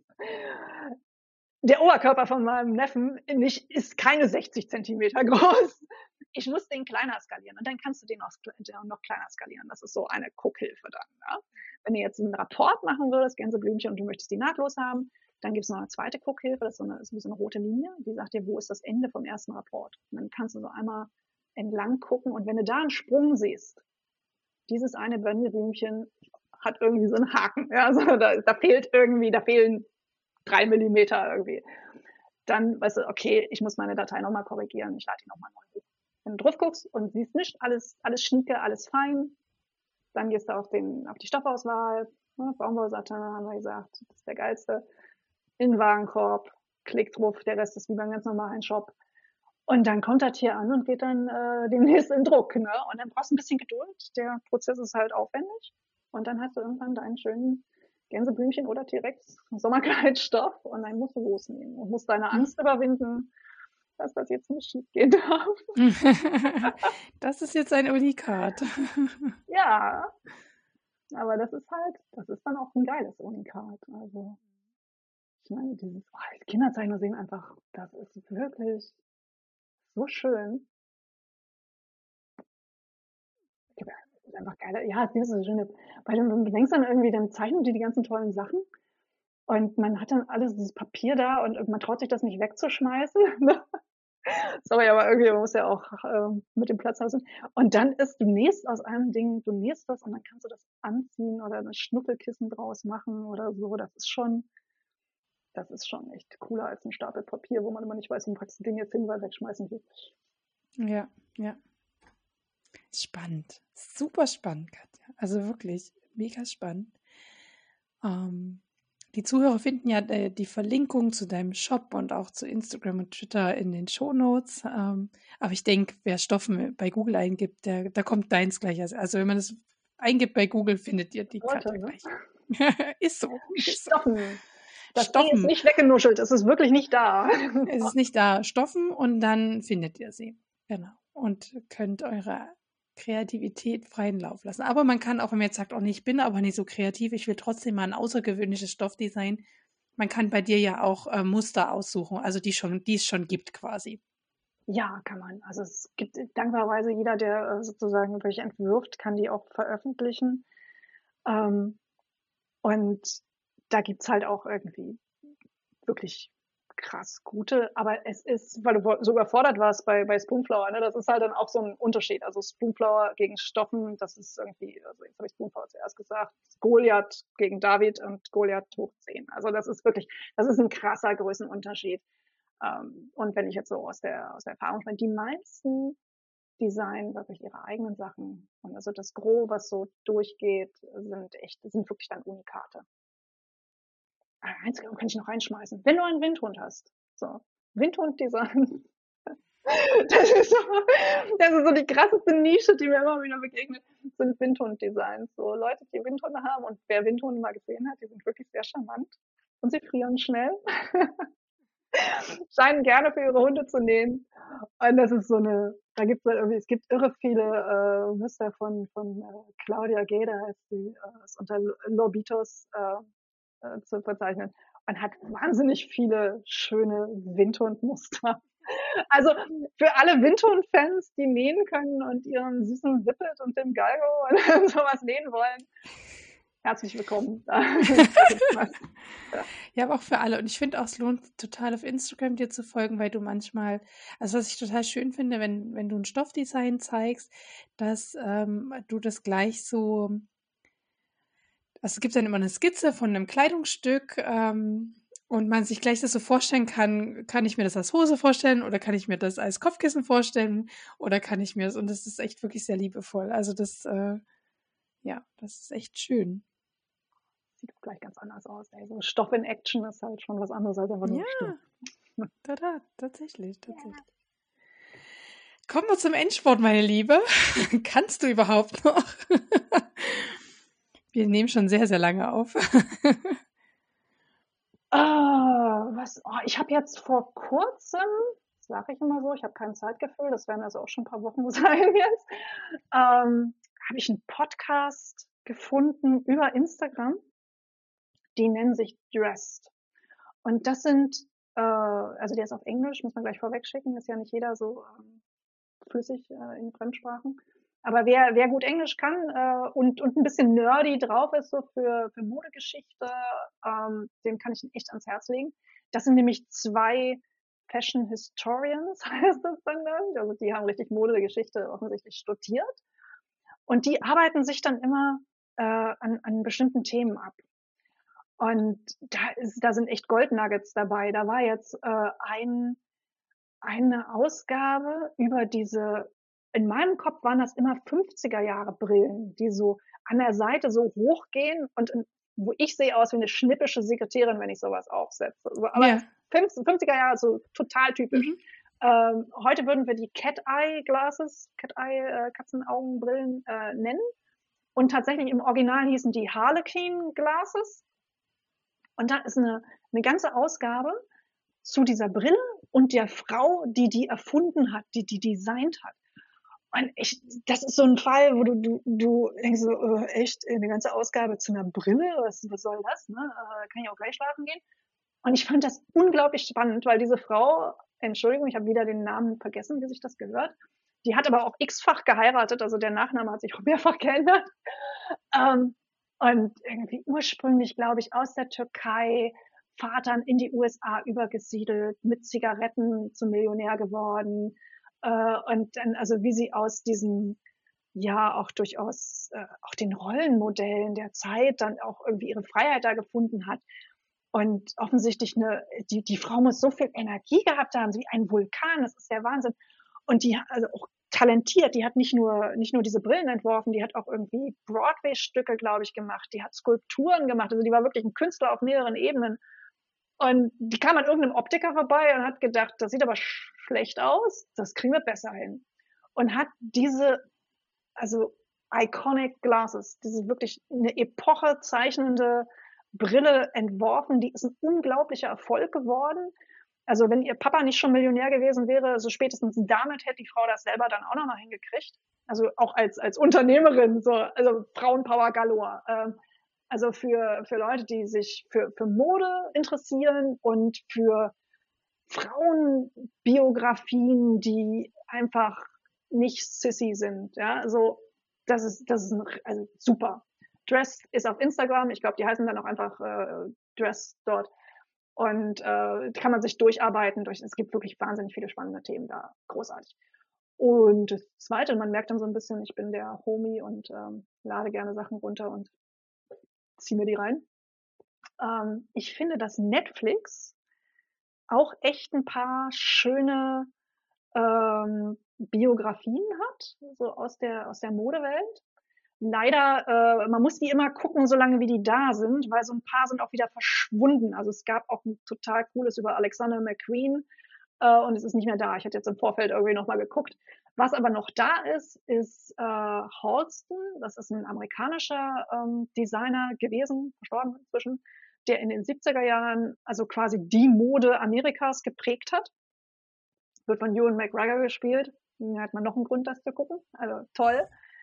Äh, dann gibt's einen anderen äh, Wonderboy über ähm, den Chefdesigner von, und jetzt, ich kenne keinen, ich kann nicht Französisch sprechen, Balmain würde ich es aussprechen, ich weiß es nicht, also ein französisches Modehaus. Und auch das ist einmal wegen der Mode schon total interessant, aber auch für diese Geschichte, weil dieser Designer ein Adoptivkind ist aus Nordafrika von französischen sozusagen ein schwarzer Junge aus Nordafrika von französischen weißen Eltern adoptiert und wie er auch so mit, mit dieser, ähm, ja, mit dieser für ihn unbekannten eigenen Geschichte äh, hadert und versucht herauszufinden, wer er eigentlich ist. Also das ist so modisch und menschlich total interessant. Und äh, als drittes aus diesem Pot würde ich auch noch ähm, die Andy Warhol Diaries empfehlen. Also das ist dann zwar nicht direkt Mode, aber äh, hey, Andy Warhol, ne? äh, also die Designgeschichte und ja auch über mehrere Jahrzehnte hinweg. Und dann kann ich ja noch persönlich irgendwie, was ich an, also erstmal, ich bin mir absolut im Rückblick sicher, Andy Warhol war autistisch. Also anders lässt sich das nicht erklären. Das ist äh, hier Team. Ähm, schon dafür cool. Und der war ja nicht nur kreativitätsmäßig, künstlerisch äh, eine Ausnahmegestalt, sondern offensichtlich war der auch ein richtig guter Unternehmer. Das Unternehmen Andy Warhol war wirklich mehrere Millionen Dollar wert zu dem Zeitpunkt, als er gestorben ist. Der konnte verkaufen, also sorry, wenn man jetzt merkt, dass ich eben auch Unternehmer bin, ne, aber ähm, mindestens 50 Prozent der Arbeit eines Unternehmers ist Marketing, ist, ist Verkaufen. Also Produktion ist, egal ob du jetzt Designer bist und irgendwie designen möchtest, äh, die größte Zeit und die größte Energie geht darauf, deine Designs zu verkaufen. Das ist die Hauptarbeit. Und Andy Wall hat das offensichtlich begriffen.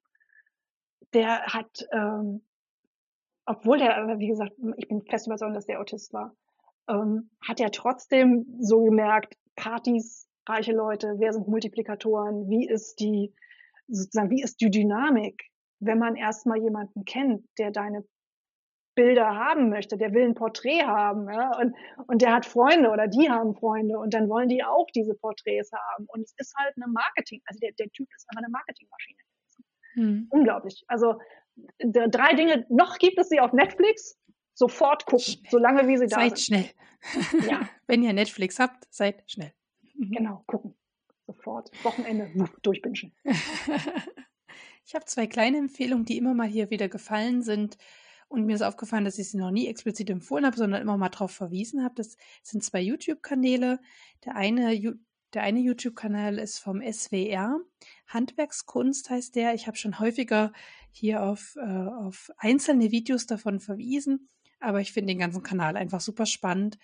Die begleiten immer ein Handwerk quasi, was weiß ich, letztens wie ein Brautkleid genäht worden oder ein Schulranzen, wie der genäht worden ist, aber nicht nur näher, sondern auch, wie wird ein Tisch gebaut, wie wird ein Schrank renoviert, wie wird, was war letztens beim Schmied, genau, wie, wie, wie wird ein, wie wird ein eisernes Stück quasi restauriert, also total spannend.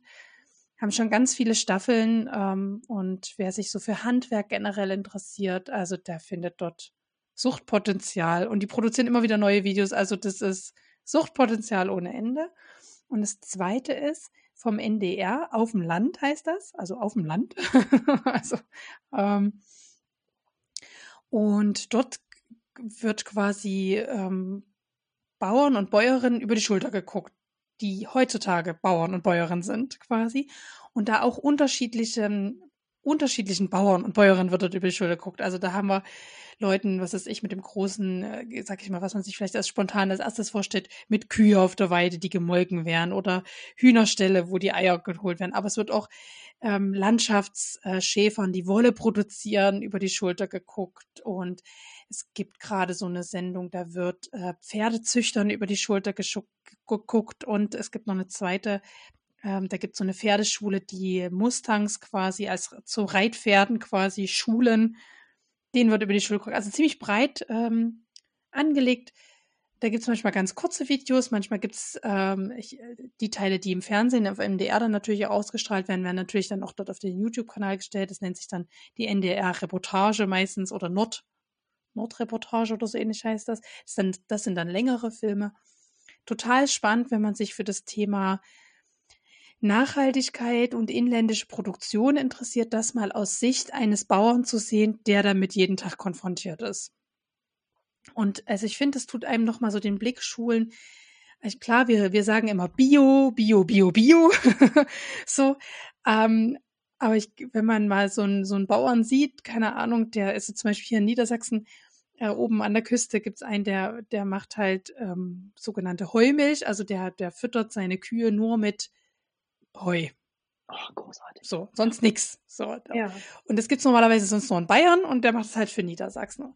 Und trotzdem kann der jetzt nicht ein Biosiegel dort drauf knatschen, ne? Mhm. Weil dann müsste das Heu auch biologisch angebaut sein. Er, mhm. er tut es aber ganz normal traditionell. Und wenn man sich mal anguckt, ganz normal traditionell, der tut da halt nicht die Giftspritze drüber kloppen über das mhm. Gras, ne?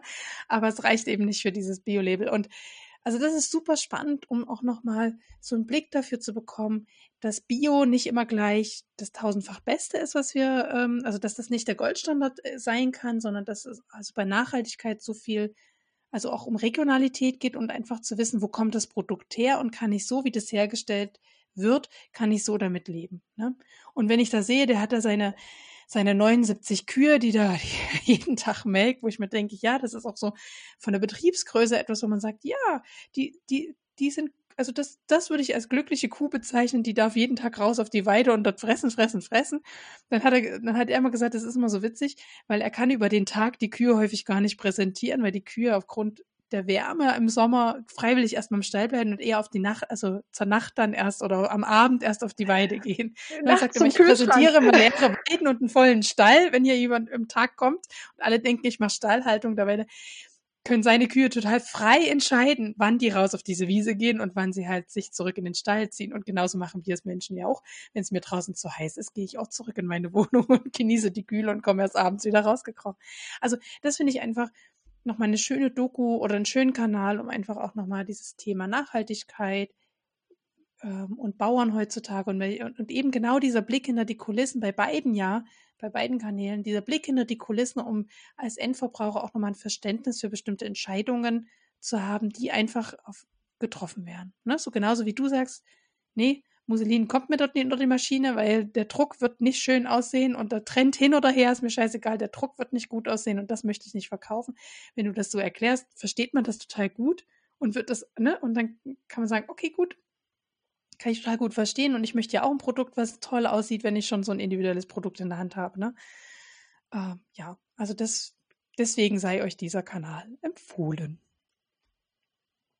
So, Mensch, Katja. Genau, jetzt geht's ab ins Bett. jetzt sind wir hier ein Schlussstrich, also, sonst mal wir über meine gute Ausgabe. Also, du hast dir jetzt echt viel Zeit genommen. Ähm, ich danke dir für deine Zeit und für den Blick hinter die Kulissen. Es war total spannend, äh, das zu hören. Ich fand auch jede, ähm, jeden Exkurs sehr spannend quasi. Also vielen herzlichen Dank, dass du heute meine Gästin hier im Podcast warst. Danke, danke dass ich da sein durfte. Ne?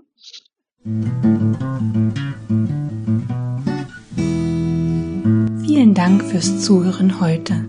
Wenn euch der Podcast gefällt, dann würde ich mich über ein Abo freuen und über eine positive Bewertung auf iTunes und Spotify.